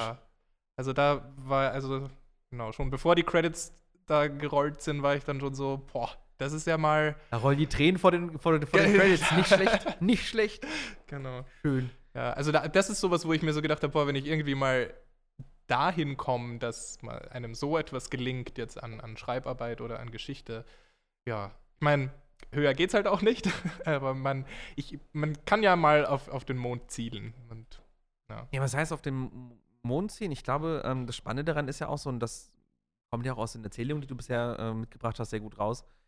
Du machst es da ja auch nicht alleine. Also man, man, muss ja. Ja. nicht, man muss ja nicht der Meinung sein, dass ein Red Dead 2 aus der Feder von einer Person Nee, es war ja kommt. dann nicht nur Dan Hauser. So, es ist ja nicht nur, also Dan Hauser hat ja auch immer nur beraten in Ja. dem Sinne, so, ähm, aber wenn man sich so überlegt, wie viele Leute da auch einfach dran arbeiten, alleine das zu koordinieren, wahrscheinlich gibt Ja. es einfach 10 bis 100 Leute, die nur die, die Schreiber koordinieren und das dann irgendwie ja, bei so einem also, Projekt auf jeden da Fall. ist ja wirklich wahrscheinlich auch jede Geschichte von jeder Figur einzeln geschrieben mit Backstory und Ja. alleine wie viel Informationen man da rausziehen Und, kann. und dann ist nämlich auch wieder ganz interessant, das aber in einem tonalen Korsett irgendwie zu halten. Und dass wenn da jetzt irgendwie fünf Autoren arbeiten dran, oder ich meine, dort sind es viel mehr, aber angenommen, dass die alle irgendwie stilmäßig und vom Ton her in einer, in, in die gleiche Suppe kochen, ist schon, das ist auch beachtlich, ja. Das ist schon. Hundertprozentig, glaube ich, eine Sache, die man auch erst Ja, lernen muss. ja. Spielst du Spiele manchmal auch nur, um, um, um sie äh, dir professionell anzuschauen? Fragt äh, Spice Pigeon. Ah, schöne Grüße. Äh, Hallo, Ha- Freunde von Jakob. Ha habe ich noch nicht, aber ich habe jetzt, also ich glaube, ich, glaub, ich habe nicht, ich habe leider neben dem Studium und der Arbeit und so nicht genug Zeit, Also ich, ich nehme mir gern dann nur die Zeit, um Spiele zu spielen, die mich auch interessieren. Und da, also ich habe ich hab noch nicht eins nur für die Arbeit gespielt, aber schon mal so beides, wo ich mir denke, ach, das wollte ich eh schon mal spielen und das passt eigentlich ganz gut zu dem, was ich gerade machen will. Dann, und dann so ein Mittelweg. Also einerseits, ja, da super, quasi, ah, das mache ich jetzt, weil jetzt brauche ich es gerade für beides und es interessiert mich. Lass uns mal so ein bisschen, so ein bisschen nochmal den Bogen zurückschlagen Mhm. mit dem, wir waren ja eben bei diesem schönen Punkt, man rutscht da immer so Ja. rein. Und damit man irgendwo reinrutschen kann, muss man ja auch erstmal so ein bisschen die Bahn finden, wo man runterrutschen kann. Mhm. Ähm, wie hast du das denn geschafft, quasi einen, einen, einen Fuß in die Tür zu bekommen, so generell, dass man überhaupt eben in der Lage ist, mit Leuten zu quatschen, die an, die, für, die ein eigenes Studio gegründet haben oder Ja. die Leute suchen. Wie, das, wie, wie ist bei dir da dieser Ball aus? Ich gehe in die Uni und studiere hinzu, ich lerne Leute kennen, die vielleicht auf irgendeine Art und Weise ähm, Potenzial bringen, mit ihnen zusammenzuarbeiten. Wie ist da genau, ähm, wie ist das bei dir entstanden? Weißt Mhm. du das noch? Äh, und zwar, es war recht, recht früh in meinem ersten Semester noch im Bachelor im Studium. Ähm, in München gibt es ja äh, Gott sei Dank so, so Stammtische für Spieleentwickler und so, so Events, äh, äh, wo man sich trifft und wo man sich, äh, wo man hingehen kann. Und da hat mich, äh, früh hat mich dann mal ein Studienkollege mit hingeschleppt. Und dann war ich so, ja, das ist ja mega smart, so wohin zu gehen, weil ich will ja irgendwann mal in die Branche und dann, cool, lass da mal hingehen, da gibt's Leute. Ähm, so, und dann gab es früher in München im, im, im Werk 1, hießen, die- ich glaube, früher hießen die noch einfach nur Tech Talk. Ähm, Das ist länger her. ja, und da war ich dann mal und dann saß da, jetzt wollte ich sagen, ein kleiner Junge, aber hasst du mich wieder. Ich glaube, ich, glaub, ich weiß, ja, über wen klar, du sprichst. du. Und dann denke ich mir so, hä, der hat ja eine Indie-Mega-Booth-Kappe auf, so, was macht, wieso hat der so eine Kappe auf? Die kriegt man ja, glaube ich, nur dort oder so. Und dann habe ich den angequatscht, den guten Chris Wolf. Äh, und der hat mir dann gesagt, ja, der hat dort volontiert. Öfter mal. Und ich gesagt, ja, wie, was? Und kann man das einfach so machen? Und er hat gesagt, ja. Und ich glaube, das war dann. Ja, das war, das war dann irgendwie so ein paar Monate vor der nächsten DEFCOM. Und dann hat er mir gesagt, ja, da gibt es das dann ja auch. Und er kennt da, hat da irgendwie einen Kontakt.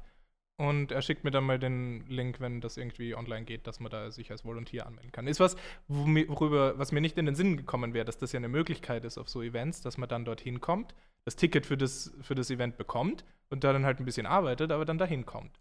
Aber nur mal gerade ganz kurz zusammengefasst. Der Stein ins Rollen kam Mhm. wirklich dadurch, dass du einfach dir ein Herz gefasst hast und gesagt hast, pass auf, hier gibt es in meiner Stadt, wo ich studiere, gerade irgendeine Form von Treffen von Ja. Leuten aus der Branche, gehe ich mal hin. Ja. Ähm, ich höre immer wieder, ähm, wenn ich mich mit Leuten ähm, abseits dieser Show, wir haben ja die Show noch nicht so oft gehabt, aber abseits der Show unterhalte, dass, dass, dass dieses so ein bisschen den Tritt bekommen in diese Richtung, dass man da mal hingeht, dass das super wichtig ist. Ja, und wie gesagt, mich hat zum ersten Mal auch, hat ein Studienkollege gesagt, komm, gehst du jetzt mit. Und es war nicht so, dass ich mich irgendwie dagegen gesperrt hätte, aber es, es war bei mir auch, ich hatte es halt nicht am Schirm irgendwie. Und dann war ich so, ja, schon schlau eigentlich. Und Aber es hat auch jemanden gebraucht, der mich hinbringt. Genau, also ja. das, das höre ich halt immer wieder. Und Ja. deshalb ähm, ganz wichtig äh, für euch da draußen, wenn ihr irgendwas Ja. machen möchtet in dieser Branche, egal ob das jetzt wie bei dir Schreiber sein ist oder dann Programmieren oder ob das auch vielleicht journalistisch ist bei einer Redaktion, so ein bisschen der Background, wo, wo, wo äh, ich herkomme, ähm, oder ob das Produktion ist oder irgendwas, immer mit Leuten quatschen, die sowas schon machen, Mhm. weil das sind die, die am einfachsten vermitteln können. ja. Und ich finde es immer so super spannend, dass auch, auch, auch, auch, auch, auch du einfach direkt erzählst, so, ich musste auch irgendwie so ein bisschen in die Richtung geschubst werden, damit Ja. das klappt. Weil es ist halt wirklich so, das Ding, fiel es dir schwer, dann am Anfang da mit Leuten in Kontakt zu treten oder ähm, wurdest du da sehr, sehr warm empfangen? Fällt mir immer noch schwer. Fällt dir immer noch ja, schwer? also ich bin, inzwischen habe ich so auf, auf so, so Events ein bisschen Spaß, finde ich schon auch so an Netzwerken. Aber es ist halt es ist wahnsinnig anstrengend. Und, und so, also ich, ja, ich, manchmal wäre ich auch noch gern ein bisschen selbstbewusster. Magst du das Wort Netzwerken? Ich habe nichts dagegen, ja. Äh, ich finde, also Netzwerken vielleicht auch für, für die Leute, wir müssen immer so auch, auch, auch, auch, auch für die Zuschauer erklären und, und Zuhörer, die vielleicht gar nicht so mit da drin sind. Netzwerken bedeutet, man geht hin ähm, auf Treffen, wo Leute aus, aus der eigenen Branche sind oder aus einer, aus einer branchenfremden äh, ähm, Bereich und man versucht, Leute kennenzulernen, um dadurch halt auf irgendeine Art und Weise Menschen kennenzulernen, die einem vielleicht voranbringen Mhm. oder die halt vielleicht Möglichkeiten haben, wie man, wie man sich äh, einbringen kann und so weiter und so fort. Und dieses Netzwerken ist halt für viele ist das auch schon ein Job. Marc-Uwe Kling sagt Ja. im Känguru immer so schön, alle kennen, nichts können. So, da muss ich immer so ein bisschen drüber schmunzeln beim Thema Netzwerken. aber es ist halt unfassbar wichtig. Übrigens, liebe Grüße an Chris, der ist gerade im Chat und guckt zu. Ah. Ähm, geht gerade genau um dich. Sehr gut. Ähm, nur es ist halt wirklich so, dass man, ähm, dass es halt super wichtig ist, Leute kennenzulernen. Und einfach für dich jetzt einmal, bevor wir dann weiter auf das Volontierthema kommen, für dich in Retrospektiv, wie wichtig war es für dich jetzt einfach wirklich verschiedene Leute kennenzulernen und, und, und mitgenommen zu werden? Nur nochmal, dass wir das nochmal so als, als Einzelstatement haben. Also es war dann, ich habe ich hab dann relativ bald nicht mehr so die, immer dieses, den, den Arschtritt gebraucht, um irgendwo hinzugehen oder so. Das, das lief dann schon. Aber es war, das erste Mal war quasi eher so, um das auf, auf mein Radar zu bringen. So, ach, das gibt's ja. Ah, okay. Ja, dann gehe ich da jetzt aber hin regelmäßig. Ähm, und das, das klappt dann schon alleine, aber ich habe da irgendwie, ja, hatte ich es nicht im Kopf, weil das auch so in, in wo ich herkomme aus Graz, äh, gab es das, beziehungsweise damals war ich auch ja am Arbeiten, da war das noch nicht so. Ähm, aber ich glaube, die haben auch so, so Stammtische oder so. Ähm, aber es ist halt alles ein bisschen kleiner. Äh, genau, und das, das hat es eben einmal, also bei mir hat es dann einmal gereicht, da so jemand, der mich da hinbringt und dann, dann bin ich da auch selbstständig immer weitergegangen, ja. Liebe Grüße übrigens an dieser Stelle an alle Leute, die äh, zuschauen aus dem Raum äh, München kommen. Äh, morgen Ja. Abend äh, im Werk 1 wieder Talk in Dev Genau. von, von Chris, Chris Rulf organisiert. organisiert. Äh. Äh, auch ein Event, wo ähm, von unserem Team super viele Leute mal mit dabei sind, weil es einfach schön ist, mit Leuten, die irgendwie in der Gaming-Branche ähm, verankert sind, in Kontakt zu kommen. Ja.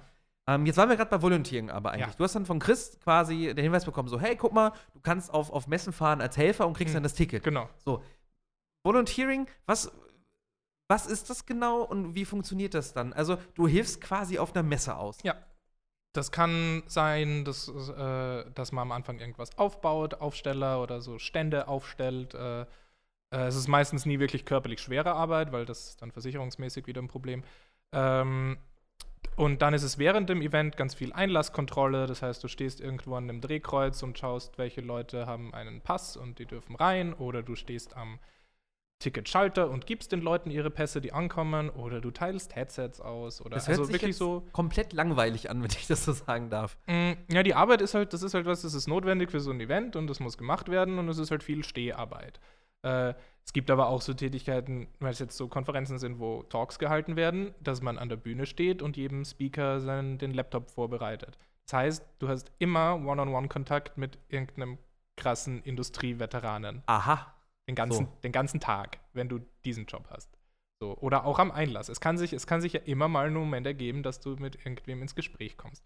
Aber du kommst halt vor allem auf das Event. Du musst nicht den ganzen Tag arbeiten. Das sind halt ein paar Stunden pro Tag und hast dann aber das Ticket für dieses Event und kannst dir selbstständig noch Talks anhören. Das heißt, du lernst einen Haufen und kannst halt dann auch immer so dazwischendurch. Vielleicht triffst du ja wen am Flur oder so. Ähm, und man kommt dann auch äh, abends auf die ganzen, ja, Networking-Veranstaltungen äh, oder auf die Partys und da äh, ergeben sich auch sehr, sehr tolle Gespräche oft mal, ja. Das Schöne ist, wir haben, ähm, du bist jetzt halt der zweite Gast, den wir hier haben. Mhm. Und dieses, dieses zentrale Thema Partys, das kommt Ja, ja. immer wieder auf. Ich habe äh, letzte Woche den Tim Hoppmann da gehabt. Mhm. Da haben wir ja auch ähm, so ein bisschen drüber gequatscht, so, hey, Gamescom und viel Arbeit, aber abends sind immer die Partys zum Netzwerken.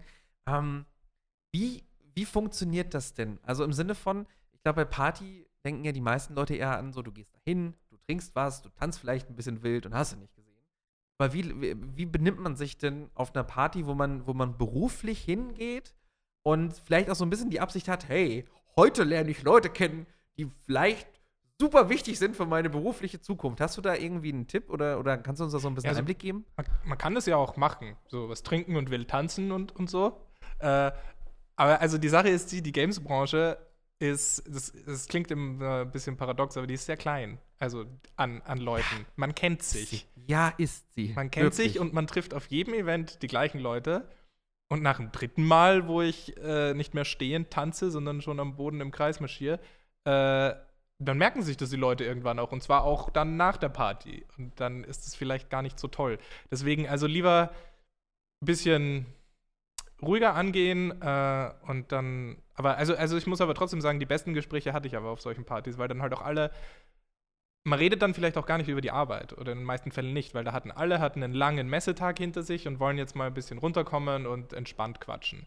Aber dann hatte man mal so ein informelles Gespräch und am nächsten Tag kommt man nochmal zum Stand vorbei und sagt, hey, war cool gestern, war witzig, gut ausgeschlafen.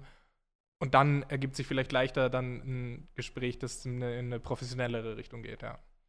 Ich finde es, ich finde es so schön, da möchte ich äh, zwei Sachen mitgeben an der Stelle. Erstens, ein guter, ein sehr, sehr guter Bekannter und, äh, und, und ein Kollege von mir sagt immer, nach drei Bier bin ich nicht mehr beruflich hier. So, das ist die erste Regel. Das heißt, bitte, ähm, wenn ihr sowas beruflich macht, niemals, wie du gesagt hast, seid nicht der, an den man sich erinnert, weil ihr der seid, der Ja. irgendwie besonders ausgerutscht ist. Den Ruf werdet ihr nie Nee. wieder los. Wir kennen es von genug Leuten, die auf, auf irgendeine Veranstaltung kommen, man weiß genau, aha, du bist es. So. Mhm. Man, das, das bleibt ein Leben lang hängen. Und ähm, das Zweite ist, seid bei sowas vorbereitet. Also das ist das, was ich immer gerne mitgebe bei dem Thema. Wenn man irgendwo beruflich hingeht und Leute kennenlernen möchte, ist es vielleicht eine Idee, Visitenkarten dabei zu haben. Ja. Dann ist es vielleicht auch eine Idee, nicht der Unangenehme zu sein. So, also das kann ich immer nur noch sagen. Seid bitte nicht der, der auf einer Party kommt und mir das nächste große Ding erklärt, sondern auf einer Party lernt man sich kennen und quatscht ein bisschen. Wie du gesagt hast, danach kommt dann das berufliche Ja. Gespräch. Das ist, auf einer Party verkauft man nicht sein neues Produkt. Bitte merkt euch das. Also, ich, äh, das Lustige ist, wir können dann mal eigentlich die Geschichte erzählen, wie wir beide uns kennengelernt haben ursprünglich, weil Ja. das war genau so eine Situation, nämlich auf Ja, einer aber- Party also ich, nach. wir wollten dir nichts verkaufen. Nein, nein, nein, nein, nein, nein. Außerdem warst du sehr so war interessiert. das, so war das, nein, so war das nicht gemeint, Okay. sondern wir beide haben uns genau aus so einer Situation Ja, so, kennengelernt, nämlich, das dass man auf einer Party gequatscht hat. Ähm, das war auf dem Gamecamp auch hier in München. Und äh, das war oh, vor vier Jahren, wenn ich Ich mich glaube, ja. Ich, müsste also, vor, also es war sowieso mein erstes. Ich glaube, das war, es war tatsächlich vor vier Jahren, glaube ich. Ja. Und das Gamecamp muss man sich so vorstellen, für die Leute, die nicht aus München kommen und es nicht kennen, das ist ein Barcamp. Das bedeutet, Teilnehmer kommen dahin, melden sich an und es gibt keine festgeschriebenen Talks, sondern jeder Teilnehmer, der dort mitmacht, kann etwas vorschlagen, was er mitbringt. Beim Gamecamp sind natürlich alle ein bisschen Gaming-affin. Da hat man ganz viele Leute dabei gehabt, wie zum Beispiel äh, dich, die dann, äh, weiß ich nicht, eigene Spiele, die sie bei irgendeinem Game Jam gebaut Genau. haben, vorgestellt haben Ja. und gegenseitig bewertet haben. Ich halte immer liebend gerne irgendwelche Talks über äh, journalistische Sachen mit PR oder so, weiß ich nicht. Ich glaube, ich hatte an dem Gamecamp so einen Talk mit, ähm, wie schreibt ihr ähm, oder wie schreibt ihr Presse an, dass ich mich auch für Hm, euer ja, Spiel stimmt, interessiere. So, das war, glaube ich, so der Twist. Da war ich gerade ganz frisch äh, kein Redakteur mehr und, und durfte Ja, sowas. Ist Und- eine, also also auf jeden Fall eine super Veranstaltung. Das Game Es Camp ist- in genau, München ist Barcamps generell. Ja. Um Leute kennenzulernen, auch zum Netzwerken, super Sache. Äh, liebe Grüße da auch an äh, die ganzen Organisatoren Ja. vom Gamecamp. Ich glaube, du hast da auch, hast auch schon volontiert, oder? Nee, nee. Nee, im Game- Mitgeholfen mache ich dort noch nicht, nee. Dann warst du aber nur Teilnehmer, ne? Ja. Ja, ich ja auch. Wobei ich habe auch schon mal, schon mal so halb mitgearbeitet. Egal, geht nicht um mich. Aber wir haben uns da abends eben auch danach war wieder eine Party und Genau, dann haben wir ja. uns halt auch so, ähm, ja, wie war das denn? Ich glaube, wir haben uns über ein Spiel unterhalten, was du zusammen mit, Mit äh, mit, Studienkollegen, mit, mit, mit genau, Kollegen haben- gemacht hast. Da, und da haben wir irgendwie das so. Gemüsespiel war ja, das, das oder? Gemüsespiel, genau. Mit, Kannst du ganz mit, kurz einen Einblick geben da Das rein? war, ach, was war das? So ein Vierspieler, äh, quasi so ein, so ein 2D Top-Down-Arena-Shooter halt, wo man sich einfach so ein Screen, vier Controller und einfach so sich, sich gegenseitig abschießen. Und, aber es war halt, alle Spieler waren irgendwelche Gemüsesorten und man hatte dann so, so, äh, so Pikmin-mäßig noch eine, eine Horde an, an kleineren Gemüsen, die man noch irgendwo hinschicken konnte oder anpflanzen und so weiter. Und, Ähm. und, und ich weiß noch, also ich kann mich noch daran erinnern, weil ihr habt mir erzählt, ich hoffe, ich habe das richtig gespeichert, die Mutter von Ja. einem hat die Grafiken gebaut, ja, genau. ich, Der, ne? Das Charmante war dran, dass die, dass die, die ganze Art für das Spiel von, von der Mutter von meinem Studienkollegen war. Ich fand, es, ich, fand es, ich fand es total super, weil das ist komplett hängen geblieben und das war halt ein richtig schönes Gespräch und danach hat man sich dann halt noch weiter Ja. ausgetauscht. Ja. Aber das war genau das Ding, äh, ihr habt nichts verkauft, Nee. sondern wir waren auf der Party, wir haben uns unterhalten und so, hey, du machst doch auch Presse, äh, du machst auch Redakteurskram, guck mal hier das Spiel, wollen wir nicht mal quatschen und ne? Das war cool, das hat Ja. Spaß gemacht. Ähm, Ja, was war- ist eigentlich aus dem cool. Gemüsespiel geworden, wenn ich das mal kurz fragen darf? Äh, gar nichts. Gar nicht? nee. Wie viel, wie viel Sachen so generell, die du angefangen hast, jetzt auch mit dem Studium, auch mit Studienkollegen zusammen, wie viel Sachen hast du angefangen und sind dann nichts geworden? Einfach nur mal, um so ein Gefühl zu kriegen? Ja, ja, was heißt, was heißt nichts geworden? Also es, das Spiel ist ja auch so, also der Stand, wo wir dann irgendwann aufgehört haben, der ist ja noch da. so, aber und es war halt alles, es ist immer, es, es ist immer sowas. Fertig ist es, ja, fertig ist es dann, keine Ahnung, wenn man es irgendwo runterladen kann wahrscheinlich. Insofern ist viel von dem, was ich gemacht habe, nichts geworden. Fast, fast jedes Uni-Projekt halt, weil man macht halt für die Uni und wenn man smart ist und die noch die, den, die extra Meile geht und das dann wirklich irgendwo in eine, in eine ähm, in einen Zustand bringt, wo ich es dann irgendwo auf itch.io hochladen kann, super, machen. Äh, Habe ich in den seltensten Fällen gemacht. Äh, und äh, genau, also insofern ja, aus fast gar nichts ist was geworden. Aber es heißt, aber ich habe trotzdem auch auf, auf meiner Website noch ein paar, paar Projekte, die zwar, die man zwar nirgends runterladen kann, aber da gibt es dann vielleicht ein Video davon. Äh, oder man kann halt dann auf jeden Fall, lernt man ja jedem, mit jedem Projekt mega viel. Äh, Und also insofern, das bringt einem dann ja auch was. Ich glaube, was auch super wichtig ist, ähm, wo wir gerade beim Gemüsespiel sind, man, man, man, man darf sich, glaube ich, auch nicht, nicht verstecken. Also Ja. das Ding ist halt, man darf ja nicht vergessen, vor vier Jahren haben wir da gestanden. Ja. Du hast mir äh, das Gemüsespiel gezeigt und heute sitzen wir an dem Punkt, dass wir sagen, hey, guck mal, wir machen hier eine Show, ich, ich, ich unterhalte mich mit Leuten aus der Branche, komm doch mal vorbei. Also selbst Ja. das ist ja ein Starter gewesen. Das wäre ohne das Gemüsespiel wäre das nicht, würde ich heute nicht hier sitzen. Und wenn wir beide nicht auf dem Gamecamp damals Ja. gewesen wären, hätten wir uns so nicht getroffen. Und Ja. es sind so, glaube ich, diese kleinen Schienen und die kleinen Weichen, die da gestellt werden, die man oft unterschätzt. Und ist das für dich auch so ein Eindruck, den du hast, dass, ähm, dass dieses, dass dieses, oder, oder was würdest du ähm, sagen, wie schafft man das am besten zu erkennen, wo solche Weichen sind und wie man die mitnehmen kann? Also, also kann man da ein Gespür für Oh. entwickeln? Ich glaube ja. Also ich glaube, das ist, was ich sagen würde, sowas wie, unter Anführungszeichen, ja, Gespür wäre sowas wie eben der Anruf von Alex, ja, die brauchen einen Programmierer. Nee, keine Zeit dafür. Die brauchen einen Writer. Ja, okay. Das ist sowas, wo ich mir denke, oh, warte mal, Writer? Ja, das kommt nicht mehr so schnell. Ja, so, das wäre vielleicht sowas für Gespür, aber in erster Linie ist es mega viel Glück, einfach so. Also auch äh, jetzt immer noch so die Position, die ich jetzt als Writer habe. Ich habe ich sag, ja, ich sage es jetzt einfach so, obwohl meine Arbeitgeber auch so Ich habe keine Referenzen, ich habe keinen Skill. Äh, also, Skill weiß ich nicht, aber äh, ich habe nichts vorzuweisen. Aber ich mache das jetzt beruflich. So. Und deswegen auch Riesenglück, dass, dass das funktioniert hat mit dem Team. Und bin auch sehr dankbar dafür, dass da die Entscheidung dann auf mich fiel. Äh, ja, also, aber das, deswegen, ich glaube, es ist viel, viel mehr Glück als, als Gespür. Ich glaube, man kann, wenn man vielleicht, wenn man, wenn man oft genug einen Fehler gemacht hat, dann kann man irgendwann so sehen, äh, Vorsicht. So eine gesunde Vorsicht ist vielleicht, würde ich vielleicht eher sagen, als Gespür, ja. Ähm, Nochmal zum Volunteering einmal zurück. Mhm. So, so generell. Ich habe ja eben, ähm, als ich dich vorgestellt habe, du warst auf der DEFCOM als Volunteer, du Mhm. warst ähm, auf dem Ludicious Festival, ähm, du warst auf der MAC, du warst auf der Quo Vadis. Hast du inzwischen alles gesehen oder gibt es noch Events, wo du sagst, okay, da könnte ich eigentlich nochmal und da würde ich gerne nochmal hin? Also ich fahre jetzt im März auf die GDC, da freue ich mich schon sehr drauf. Aber nicht als Volunteer, sondern So, so, so äh, andersweitig. ja, da habe ich ein, also da habe ich durch die Volunteering-Organisation, mit der ich auf all diesen Events war, da habe ich ein Scholarship bekommen von denen, deswegen habe ich da jetzt die Möglichkeit, dorthin zu fahren.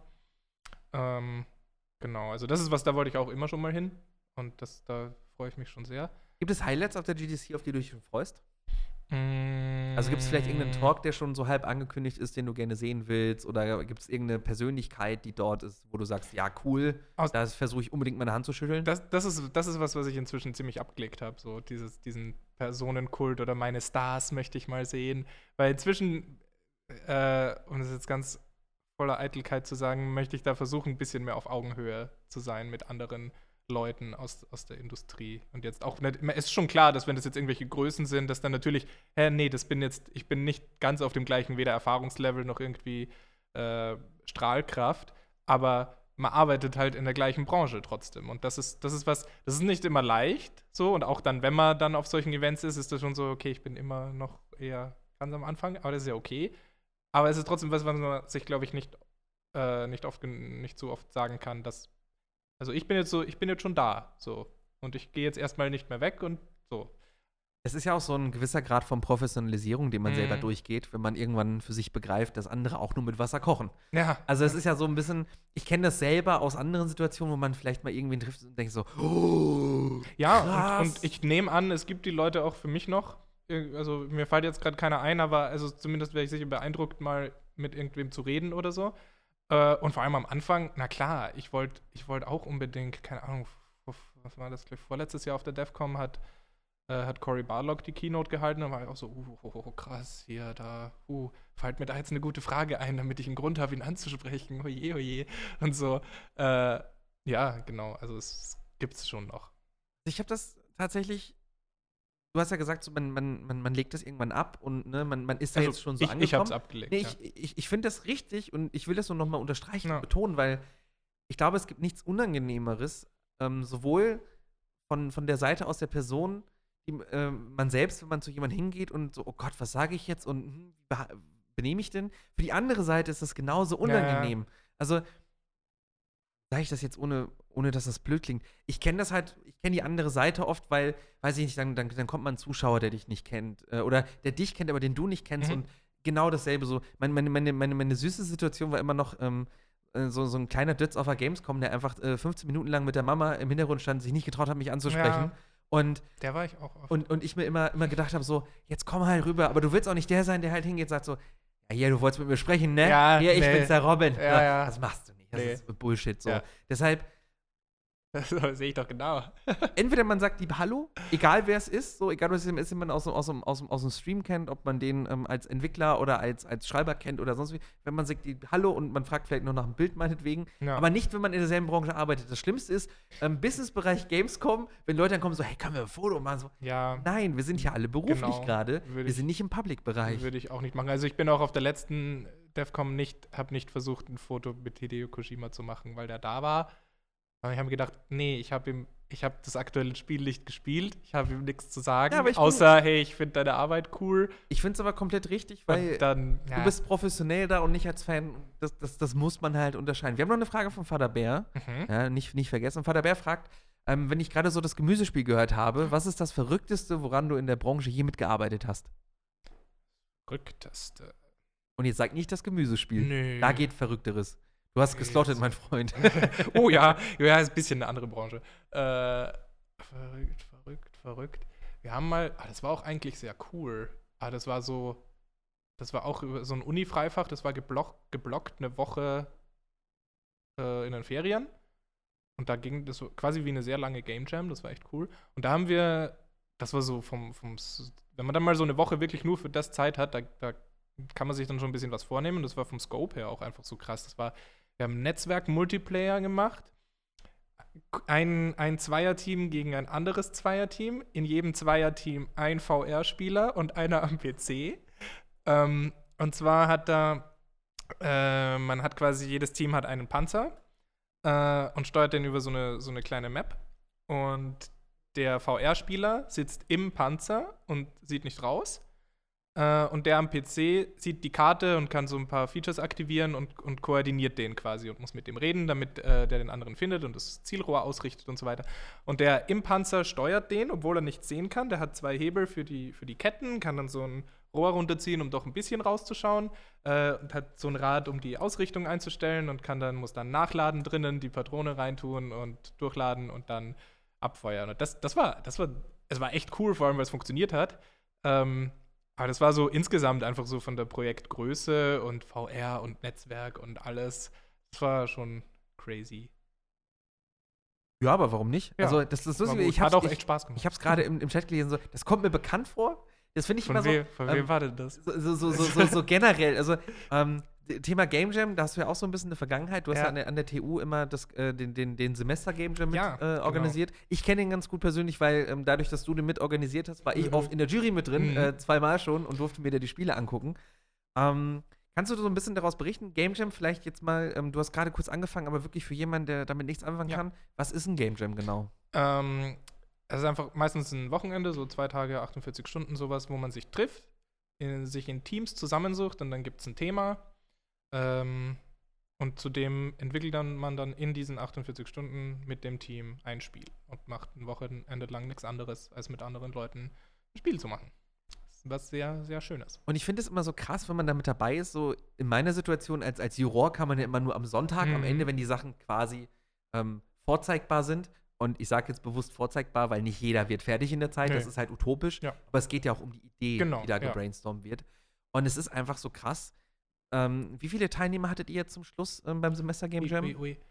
Mm, lass mich nicht lügen. Knapp über 150, glaube ich. Und aus den 150 äh, Teilnehmern sind halt, ich glaube, über 20 Teams jedes Mal entstanden. Ja. Das heißt, es sind auch, nicht alle sind fertig geworden, aber es waren fast auch immer 20 Spiele, die irgendwie vorzeigbar Mhm. waren. Und ich finde es so super krass, man kommt dann dahin als Juror und ich finde es immer so super vermessen, da irgendwie mit so einem falschen Ansatz ranzugehen, weil, ey, die Ideen sind teilweise von komplett grotesk, absurd, seltsam und warum macht ihr das? Ja. Bis hin zu, okay, das könnte der nächste große Hit werden. Aber es ist einfach so krass zu sehen, was in 48 Stunden entsteht. Ähm, wie würdest du für dich beurteilen? Du hast ja wahrscheinlich selber auch schon ähm, an, an mehreren solchen Jams teilgenommen und sie nicht nur organisiert. Mhm. Wie wichtig ist das ähm, oder wie wichtig war das für dich auch in Bezug jetzt auf das Programmierthema oder vielleicht auf das Schreibthema? Ähm, muss man nur, muss man programmieren können, um bei sowas mitzumachen? Ist das für dich als Schreiber genauso interessant? Ähm, wie wichtig beurteilst du generell dieses Thema Game Jam? Also Ja. wie, wie nah ist das an der Realität? Äh, also ich würde jedem angehenden Spieleentwickler empfehlen, wenn man Zeit hat und die Energie, auf jeden Fall sowas, solche Sachen mitnehmen und, und an Game Jams teilnehmen, weil es ein so intensiver und krasser Lernprozess ist auf so kurze Zeit, dass man davon sehr lange zehren kann tatsächlich. Und das ist aber, aber es ist gut, dass du das fragst, weil das haben wir, die Frage haben wir früher ganz oft bekommen, äh, als ich noch in der Orga war, nämlich so, oh, ich würde gern mitmachen, ich bin aber erst im ersten Semester oder noch nicht mal und ich glaube, ich kann aber gar nichts beitragen. Trotzdem hingehen. Unbedingt, weil du lernst so viel von den anderen in so kurzer Zeit, dass du ganz sicher was beitragen kannst in der kurzen Zeit. Und äh, also es findet sich eine Aufgabe und äh, man soll nicht sagen, ich, ich kann nix oder man soll nicht zu schüchtern sein, dahin zu gehen, weil das ist echt, also da kann jeder kann da irgendwas helfen. Ich Das finde ist es- ganz cool. Super interessant, immer wenn ich da bin und ich mich da mit den Leuten unterhalte. Ganz oft ist vor allen Dingen dann ähm, das Feedback, dass man hört, so, ja, eigentlich bräuchten wir Leute, die halt composen können, also Mhm. die Musik machen und wir bräuchten jemanden, der auch schreiben kann, weil wir können zwar gut programmieren, aber wir sind im Schreiben nicht Ja. so gut. So, einfach nur nochmal der Tipp, traut euch, wenn ihr irgendwas in der Branche machen möchtet, ähm, man kann auch in einem Studio arbeiten, ohne dass man entwickelt. Ja. Beispiel A Mhm. obwohl du es lernst. Oder Ja. obwohl du es im Studium lernst, in dem Sinne so. Weil egal, ob man, also auch Leute, die Ideen brauchen, beziehungsweise die, äh, die einfach die Ideen haben oder die die Vision dahinter haben und das dann zusammenstückeln, das sind alles Bereiche, die man abdeckt. Ja. Und das, äh, also bei diesem Game Jam-Thema ist, was da für mich noch interessant ist, ähm, ist es eigentlich als Teilnehmer, du hast ja gesagt, man kann ja lange von, von, von, von zehren, so Mhm. auch von den ganzen Informationen, die man wahrnimmt. Wie anstrengend ist es wirklich, daran teilzunehmen? Also dieses Crunch-Thema, du hast ja eingangs zu unserem Gespräch schon erzählt, so ja, und dann Leute wie Jason Schreier berichten immer darüber, wie, wie anstrengend die Arbeit ist in großen Studios und mit, mit, mit ähm, Überstunden und hast du nicht gesehen. Aber ist so ein Game Jam, zieht er nicht genau darauf ab, dass man das dann lernt? So, ist das nicht ein bisschen absurd eigentlich in der Thematik? Mm, Ja, also wir empfehlen allen unseren Teilnehmern immer auch, es ist nur ein Wochenende so, sie sollen normal schlafen. Sie sollen ihre sieben, acht Stunden pro Nacht schlafen. Es gibt, gibt vor Ort die Möglichkeit, sich auszuruhen. Und äh, äh, sonst kann man auch, ja, also wir sagen auch, wenn ihr müde seid, fahrt nach Hause, legt euch hin und kommt wieder, wenn ihr ein bisschen geschlafen habt, weil das halt, es ist halt nicht gesund, ein Wochenende lang nicht zu schlafen. Und das wollen wir auch nicht, äh, irgendwie wollen wir nicht dafür stehen, so dass die Leute herkommen und uns sich einfach kaputt machen. Ähm, das ist, und die Entscheidung ist dann halt auch eine persönliche, mache ich das jetzt oder mache ich es nicht. Äh, das ist dann, in der konkreten Arbeit ist es nicht immer eine persönliche Entscheidung so. Ähm, aber deswegen, das ist auch das, was ich meint habe mit, die, die Liste der Studios wird kürzer, an denen ich mir vorstellen könnte zu arbeiten, weil ich inzwischen sehr stark danach gehe, äh, wo ruiniere ich mich nicht in den Ich nächsten ich wollt fünf gerade Jahren. sagen, wäre das für dich ein, ein No-Go, ähm, wenn, wenn ein Entwickler sagen würde, du pass auf, äh, in drei Monaten ist Release, ab jetzt wohnst du hier? Wenn die sagen, ab jetzt wohnst du hier, dann das, ja, nee. Das, Also ich weiß nicht, dass ob es das vor krassen Sinne so Deadlines, läuft, dass es eine Zeit das ja. gibt, wo man vielleicht, wo man halt mal ein bisschen länger bleiben muss. Dann schon, aber das darf sich nicht über Wochen und Monate ziehen, weil dann heißt es, dass es schlecht gemanagt wurde. Das ist ja auch so eine Sache, die da oft vergessen wird. Also Überstunden sind ja oft auch das Ergebnis von schlechter Vorplanung. Ja. So, das liegt ja nicht daran, dass Leute irgendwie oder dass Vor die allem Leute, über die einen längeren Zeitraum. so. Genau, Ja. also wenn du halt wirklich da nicht hinterherkommst oder wenn da so viele Überstunden angehäuft werden, dann liegt es ja auch oft daran, dass einfach zu wenig Personal da ist Hm. und oder schlecht gemanagt wurde. Und das ist ja so ein Ding, was da immer so ein bisschen so, so, so ein bisschen rausfällt. Es Hat war das- auch jetzt, als, als announced wurde, dass, dass Cyberpunk verschoben wird, habe ich mir Ja. gedacht, ja, gut, besser als es ist nicht fertig und kommt raus. Aber das heißt jetzt auch, das wird jetzt richtig fies. Weil, also, da bin ich mir sehr sicher, dass bei, der, bei CD Projekt Red jetzt, da wird jetzt hart gecrunched. Das ist halt die goldene. Frage. Sie haben ja einen sehr, sehr, sehr, sehr positiven Ruf gerade Ja. bei der Community, weil alle sagen, nein, das ist CD Projekt Red. Ich muss halt auch immer so ein bisschen nur mit, mit dem Finger zeigen und sagen, Leute, also es Weil deren halt, Management spricht sich sehr wohl dafür aus, dass, ja, sie versuchen es zu vermeiden, aber es geht halt nicht. Ja, das äh, zu vermeiden. ist halt die So. Frage, verschiebt man es, um den Crunch zu minimieren, dass man sagt, wir haben jetzt mehr Zeit? Oder bedeutet ein Verschieben in dem Fall, dass der Crunch noch mehr wird? Beziehungsweise, Mm. dass jetzt bis zum Release aber wirklich hier. Ich, ich, ich So. glaube nicht, dass ich glaube, dass es oft genug auch so ist, dass, dass es heißt, okay, wir brauchen die Zeit, aber und quasi wir crunchen nicht jetzt, weil wir wissen, wir brauchen noch länger und verschieben es deswegen. Gibt es bestimmt auch. Ähm, aber ich glaube, inzwischen, die sind inzwischen an einer Größe ankommen, wo, wo das jetzt schon auch heißt, jetzt bleiben wir noch ein bisschen länger. Das ist, ich, ich finde das halt, ich finde das super interessant. Hattest du schon mal Berührung damit, wenn ich fragen darf, mit dem Crunch-Thema? Professionell gesehen? Ich persönlich? Du persönlich. Mm, Oder mit nee, jemandem, der das schon, oder auch mit jemandem, den Ja. wir nicht nennen möchten, der schon mal hatte? Ja. Magst, magst du da einen Einblick geben oder darfst du das nicht? Also so generell im Sinne von, also darf man sich das dann echt so vorstellen, dass da Leute einfach die Überstunden so hart schieben, dass man, also man, man liest ja immer diese Horrorgeschichten mit, weiß ich nicht, Leute pennen im Studio irgendwie Mhm. Zimmer nebenan drei Stunden und dann geht es den ganzen, ganzen Tag weiter. Deckt sich das mit dem, was du da auch quasi von außen jetzt schon mitbekommen hast bei Leuten oder ist es in einer Mm, anderen Form? Weil das ich ist das, ich, was ich mich kenne Leute, die das gemacht haben, ja. Okay. Ja. Und äh, also ich, ich, ich kenne keine so krassen Horrorgeschichten, wo es jetzt heißt, das ging jetzt so über drei, vier Monate oder so und da war das die ganze Zeit so und ich habe keine Ahnung und meine Ehe ist in die Brüche gegangen und äh, Auch So. sowas liest man Ja, natürlich tatsächlich. äh, das kenne ich, also so schlimm kenne ich es nicht, aber äh, äh, ja genau, so im kleineren Rahmen, ja, kenne ich auch Leute, denen das schon so gegangen ist. Ich finde es halt immer so super krass. Also ich glaube, zu jedem Job gehören auf irgendeine Art und Weise Überstunden dazu. Ja. So, das ist, glaube ich, also ich kenne es ja auch aus dem Eventbereich, so wenn du halt irgendwie auf einer Gamescom arbeitest, das ist halt nicht vermeidbar, egal wer man- auf so einer Messe arbeitet. Man darf ja auch nicht vergessen, es ist dann ja auch oft so, dass man sagt, nee, ich bin gerade im Flow oder, oder es macht gerade Spaß oder so und dann st- stört mich das jetzt auch nicht so. Ich sage, nee, es ist okay, ich bleibe jetzt halt, ich habe heute nichts vor, es passt schon. Ähm, die Sache ist einerseits, wenn es ausgenutzt wird, nämlich so, wenn das als gegeben angenommen wird oder wenn es dann heißt, ach so, du machst es nicht, ja, aber die anderen schon. Oder, oh, wir haben aber fünf Bewerber, die verlangen weniger und die würden schon bleiben. das ist eine fiese Situation. Und das ist krass, weil das ist halt, ich meine, das ist eine Branche, wo die Leute mit viel Leidenschaft für das haben, was sie machen. Und deswegen klappt es halt. Aber das ist halt, das ist halt, das, ja, das ist hart. Und, und andererseits ist es so, auch wenn man sich selber denkt, das macht mir gerade Spaß und ich halte das jetzt aus, dein Körper macht halt irgendwann dicht. Ich wollte gerade sagen, da ist ja spätestens da ist dann ja irgendwann Ja. Schicht im Schacht.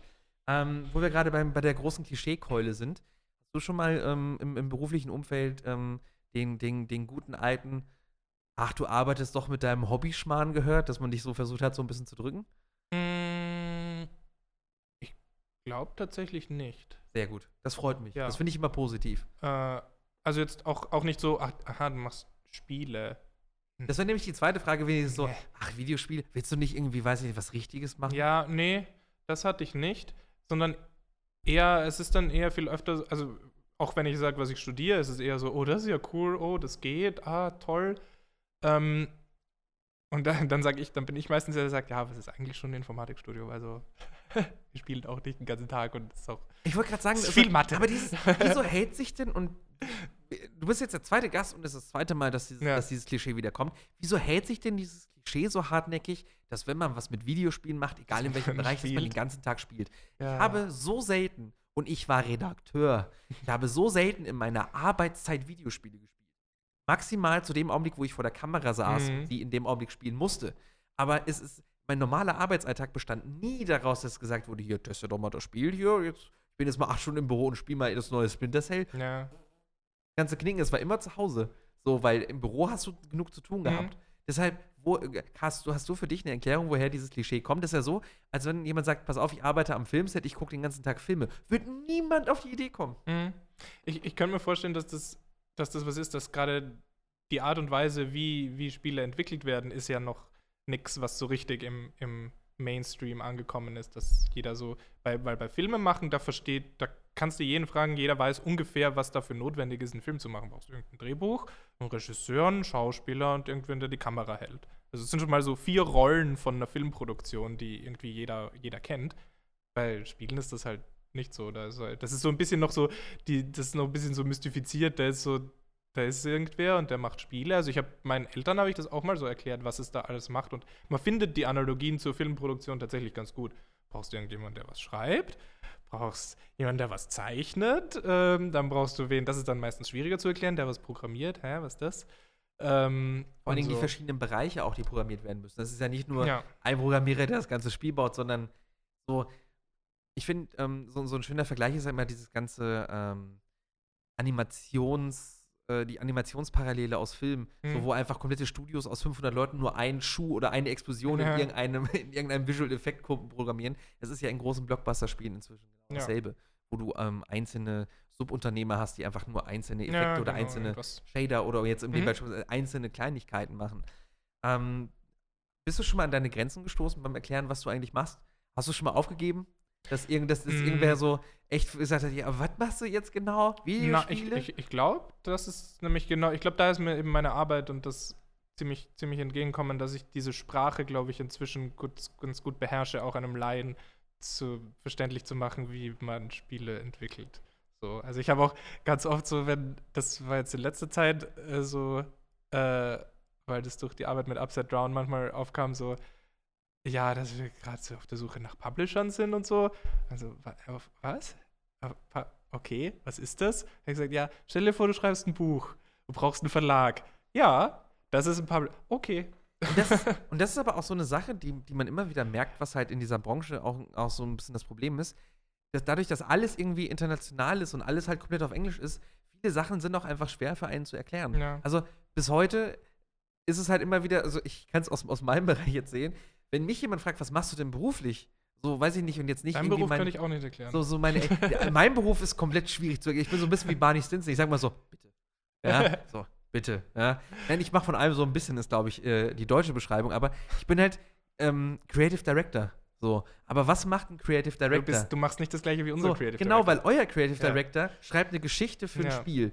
So, ich als Creative Director gehe hin und ich überlege mir halt Showformate für, für Sendungen. Ich über so irgendwas mit Spielen in der Form hier ist ja auch aus meinem Kopf dann entstanden, äh, nicht aus meinem Kopf alleine, aber ne, so oder weiß ich nicht, ähm, ähm, Shows auf der Gamescom oder ähm, äh, Marketing für kleinere äh, Titel und so weiter und so fort, sowas halt. Und, und das ist halt dann, was ich mache. Alles halt so, ja, bist du dann Schreiber? So, ja, nicht nur, ich bin irgendwie auch Texter und irgendwie auch dies und irgendwie auch Mhm. das. Das ist so super schwierig zusammenzufassen. So, wenn du sagst, ich brauche einen Verlag für mein Buch, weiß jeder direkt, Ja. alles klar, ne? Aber so ein Publisher, Mhm. und das, das ist ja auch wieder das Problem. Und, es ist ja nicht so, als, wär, als würde jeder Verlagswesen verstehen. Das ist auch für mich so auch so Ja. eine Blackbox, das ist ja auch was Kompliziertes. Aber jeder weiß, was ein Verleger ist.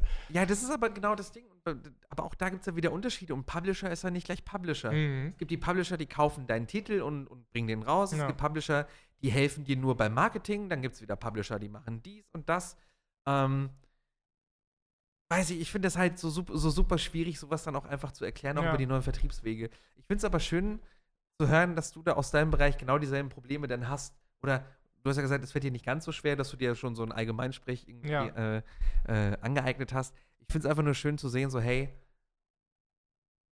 es kommt so super viel aus verschiedenen Bereichen da zusammen und irgendwie, am Ende geht es ja doch irgendwie auch so, so ein bisschen, egal ob man jetzt Programmierer ist oder, oder, oder, oder Schreiber, wie viel würdest du sagen, so, so, so, so mit als eine der Ausgangsfragen jetzt, wie viel Jakob steckt in Sachen drin, die du umsetzt? Also im Sinne von, wenn du jetzt Dialoge schreibst, zum Beispiel für, für Upside Down, ist das, nimmst du da eher die, als Schreiber im Kreativen die Rolle der Figur an? Oder verarbeitest du da vielleicht auch so ein bisschen dann in manchen Sachen die eigenen Sachen? Oder so, wie gehst du daran? Mhm, Also ist ja bei, bei, bei Upside Down ist ja so, dass die, die Geschichte ist ja schon da. Ähm, da, wo ich mich da jetzt einbringe, sind so Sachen wie äh, so ein bisschen Backstory von der Welt und Lore im klassischen Sinn, schreibe ich auch gerade. Ähm, da ist dann die Frage, wie viel davon dann überhaupt im Spiel landet. Aber das ist halt, das haben wir uns auch so gesagt als Entwicklerteam, es ist Vielleicht beantworten wir manche Fragen nicht im Spiel, aber es ist wichtig, dass wir die Antworten drauf wissen als, als Entwickler. Ähm, deswegen äh, solche Sachen. Da kann ich äh, auch bisschen so, so eigene Ideen einbringen. Bei den Dialogen jetzt, also durch das das quasi die Umsetzung von der schon stehenden Story ist. Ähm, da, und gerade beim Dialogschreiben, da glaube ich, entwickle ich noch sehr viel an eigenem Stil oder an einer eigenen Stimme, weil das halt gerade erst im Beginnen ist. Da muss ich auch noch ganz viel lernen. Äh, das, deswegen, es ist dann eher so, wenn ich jetzt eben so privat Kurzgeschichten schreibe oder mir Sachen ausdenke, da ist es dann so. Beispiel eine von dieser Schreibwerkstatt, das Freifach, was ich für die Uni gemacht habe, was ich mal erzählt habe, da war dann, da kam dann einmal am letzten Termin, das war auch sehr cool, da kam dann ein Lektor und hat alle immer so, da gibt es, ich glaube, das ist im, im Autorenwesen, ist das so ein Ding, die, die zweite Seite lektoriert zu bekommen, ist so ein Ding, weil die erste ist blöd, deswegen die zweite oder so irgendwie. Okay, keine Ahnung. ist wohl irgend so ein Ding und der hat es dann von allen Teilnehmern, hat er die zweite Seite einmal so durchlektoriert. Und bei mir äh, war dann als viel, er hat, hat mich dann so gefragt, ob er ehrlich sein darf. Er hat gesagt, ja klar. Und er hat gesagt, ähm, und es war halt so eine, so eine äh, Geschichte von, äh, von drei Freunden. Und er hat gesagt, es ist ja, es ist wie ein Tagebuch aufgeteilt auf drei Figuren. Und ich so, ja. und, er so, ja, das merkt man. Und ich so, ah, okay. Er hat gesagt, bist alle drei du? Ja. okay, ja. Und das war und so, ich habe mir so gedacht, ja, das ist gut, das, das ist Feedback, mit dem, das, da kann man was anfangen. Das ist natürlich, ja, wäre es äh, besser, wenn es äh, ähm, äh, Feedback wäre, das man lieber hört, aber, aber das ist so, das bringt dann halt weiter. So, und also ich glaube, in so Sachen, die ich wirklich selber schreibe, da ist dann offensichtlich sehr viel von mir drin, ja. Upside Down nochmal jetzt ähm, ganz zum Schluss. Äh, wie geht's da weiter bei euch? Ähm, ihr habt jetzt in äh, DMP ähm, im, im, als, mhm. als bestes, äh, als bester Newcomer was, glaube ich. Ja, Startup. War Startup. Äh, bestes Startup gewonnen. Ähm, wann, wann, wann kommen wir denn eventuell mal in den Genuss, so ein bisschen was von den äh, Dialogen und mm. von der Geschichte, von der erzählst, äh, zu genießen? Also die Version, die wir da jetzt gerade haben, die ist halt noch nicht für die Öffentlichkeit ready. Ähm, aber ich würde sagen, dass wenn es da mal was gibt, dann komme ich einfach vorbei und dann, ja, dann spielen ja, wir das ja, gemeinsam. Ja, ja, ja, bitte. Das ja. fände ich sehr, sehr gut. Das ist ja, ja eh eine Sache, die wir dann, gerne hier machen wollen. Das wäre dann vielleicht, bitte weil dann kann ich vielleicht auch dann können wir das so machen, du spielst es so wie jemand, der sich voll drauf einlässt und ja. ich spiele das dann als jemand, der das zum Teil mitgearbeitet hat und sieht, ja. und sieht nur das Projekt und gar nicht das, das Aber das Produkt. Ich, pass auf, das finde ich eine super coole Idee, weil das ist, glaube ich, so das Beste, was man einfach auch, auch, auch mit sowas machen kann, weil ich verstehe ja gar nicht, was, was, was in euren Köpfen da passiert und auch in deinem Kopf speziell. Mhm. Und, aber das würde ich super gerne. Ja. Das finde ich. Macht es. Sobald ihr deine Version habt, komm, kommt bitte rum und, äh, und, und, und, zeigt uns die. Jakob, vielen, ja. vielen Dank für deine Zeit, dass du da warst. Es war mir ein inneres Blumenpflücken, ja, dich hier begrüßen zu können. Sehr, sehr schön. Vielen Dank für die Einladung. Vielleicht ganz kurz äh, noch, noch äh, bevor ich dir komplett Tschüss sage, ähm, die Frage, Def, äh, Defcom, äh, sag ich schon, GDC, das nächste Event. Was steht bei dir noch dieses Jahr an? Ähm, mm. Wo kann man dich vielleicht eventuell mal äh, treffen und zur Seite ziehen für ein Businessgespräch? ich hoffe, kurz nach der GDC, die Games Week in Berlin, möchte ich dieses Jahr mal mitnehmen. Äh, DevCom und Gamescom wahrscheinlich auch. Ja, das mal reicht auch mal. Ja, und dann ist irgendwann auch mal äh, das Studium hoffentlich äh, nochmal dran. Ja. Ja, das, ja, das ist ja eh immer in den Ferien, diese Sache. Also Games Week Berlin nicht, aber, aber ja. Das, das geht ja auch. Es geht ja bisher auch gut. Jakob, ich wünsche dir so oder so super viel Erfolg mit Upside Down. Vielen Dank. Super viel Erfolg weiter im Studium. Und wir sehen uns spätestens hier dann wieder, wenn du das Spiel mitbringst und wir uns Wir sehen uns spätestens morgen beim Talk in Death. Ich weiß, morgen bei Talk in Death sehen wir uns auch hier in München. Äh, liebe Grüße mal äh, an Chris Wulff. Ja. Äh, im Werk äh, kann man uns morgen dann auch mal treffen. Das war irgendwas mit Spielen äh, für diese Woche. Vielen Dank, Jakob Reit, dass du hier warst. Mhm. Ähm, at doing it right auf äh, Twitter und auf Instagram, falls man dem jungen ja, Mann folgen ja, möchte. Ja. Sehr, sehr viele äh, spannende Insights und dumme Kommentare, die man da ernten kann. Mein Name ist Robin Rottmann. Schön, dass ihr mit dabei wart. Uns gibt es natürlich äh, nächste Woche auch wieder ab 19 Uhr auf Twitch. Hier auf twitch.tv slash irgendwas mit Spielen oder ab donnerstags dann immer auf Spotify und ähm, Apple Music als Podcast. Ähm, oder natürlich dann auch äh, ab Donnerstag als VOD äh, auf YouTube und auf Twitch. Oh, doch, YouTube und auf Twitch, das hat gepasst. Ah, ich bin müde, ich muss langsam mal ins Bett. Wir sehen uns nächste Woche wieder. Ähm, wahrscheinlich gibt es die Woche nochmal so einen Stream ähm, äh, eingeschoben. Wir haben noch zwei Spiele, die wir euch zeigen können. Vielen Dank an Tim in der Regie, vielen Dank an Bami an der Kamera, vielen Dank an Kati hinten äh, an den Social Media Accounts. Wir sind draußen wie ein Freibad. Macht's gut, auf Wiedersehen, bis zum nächsten Mal. Ciao.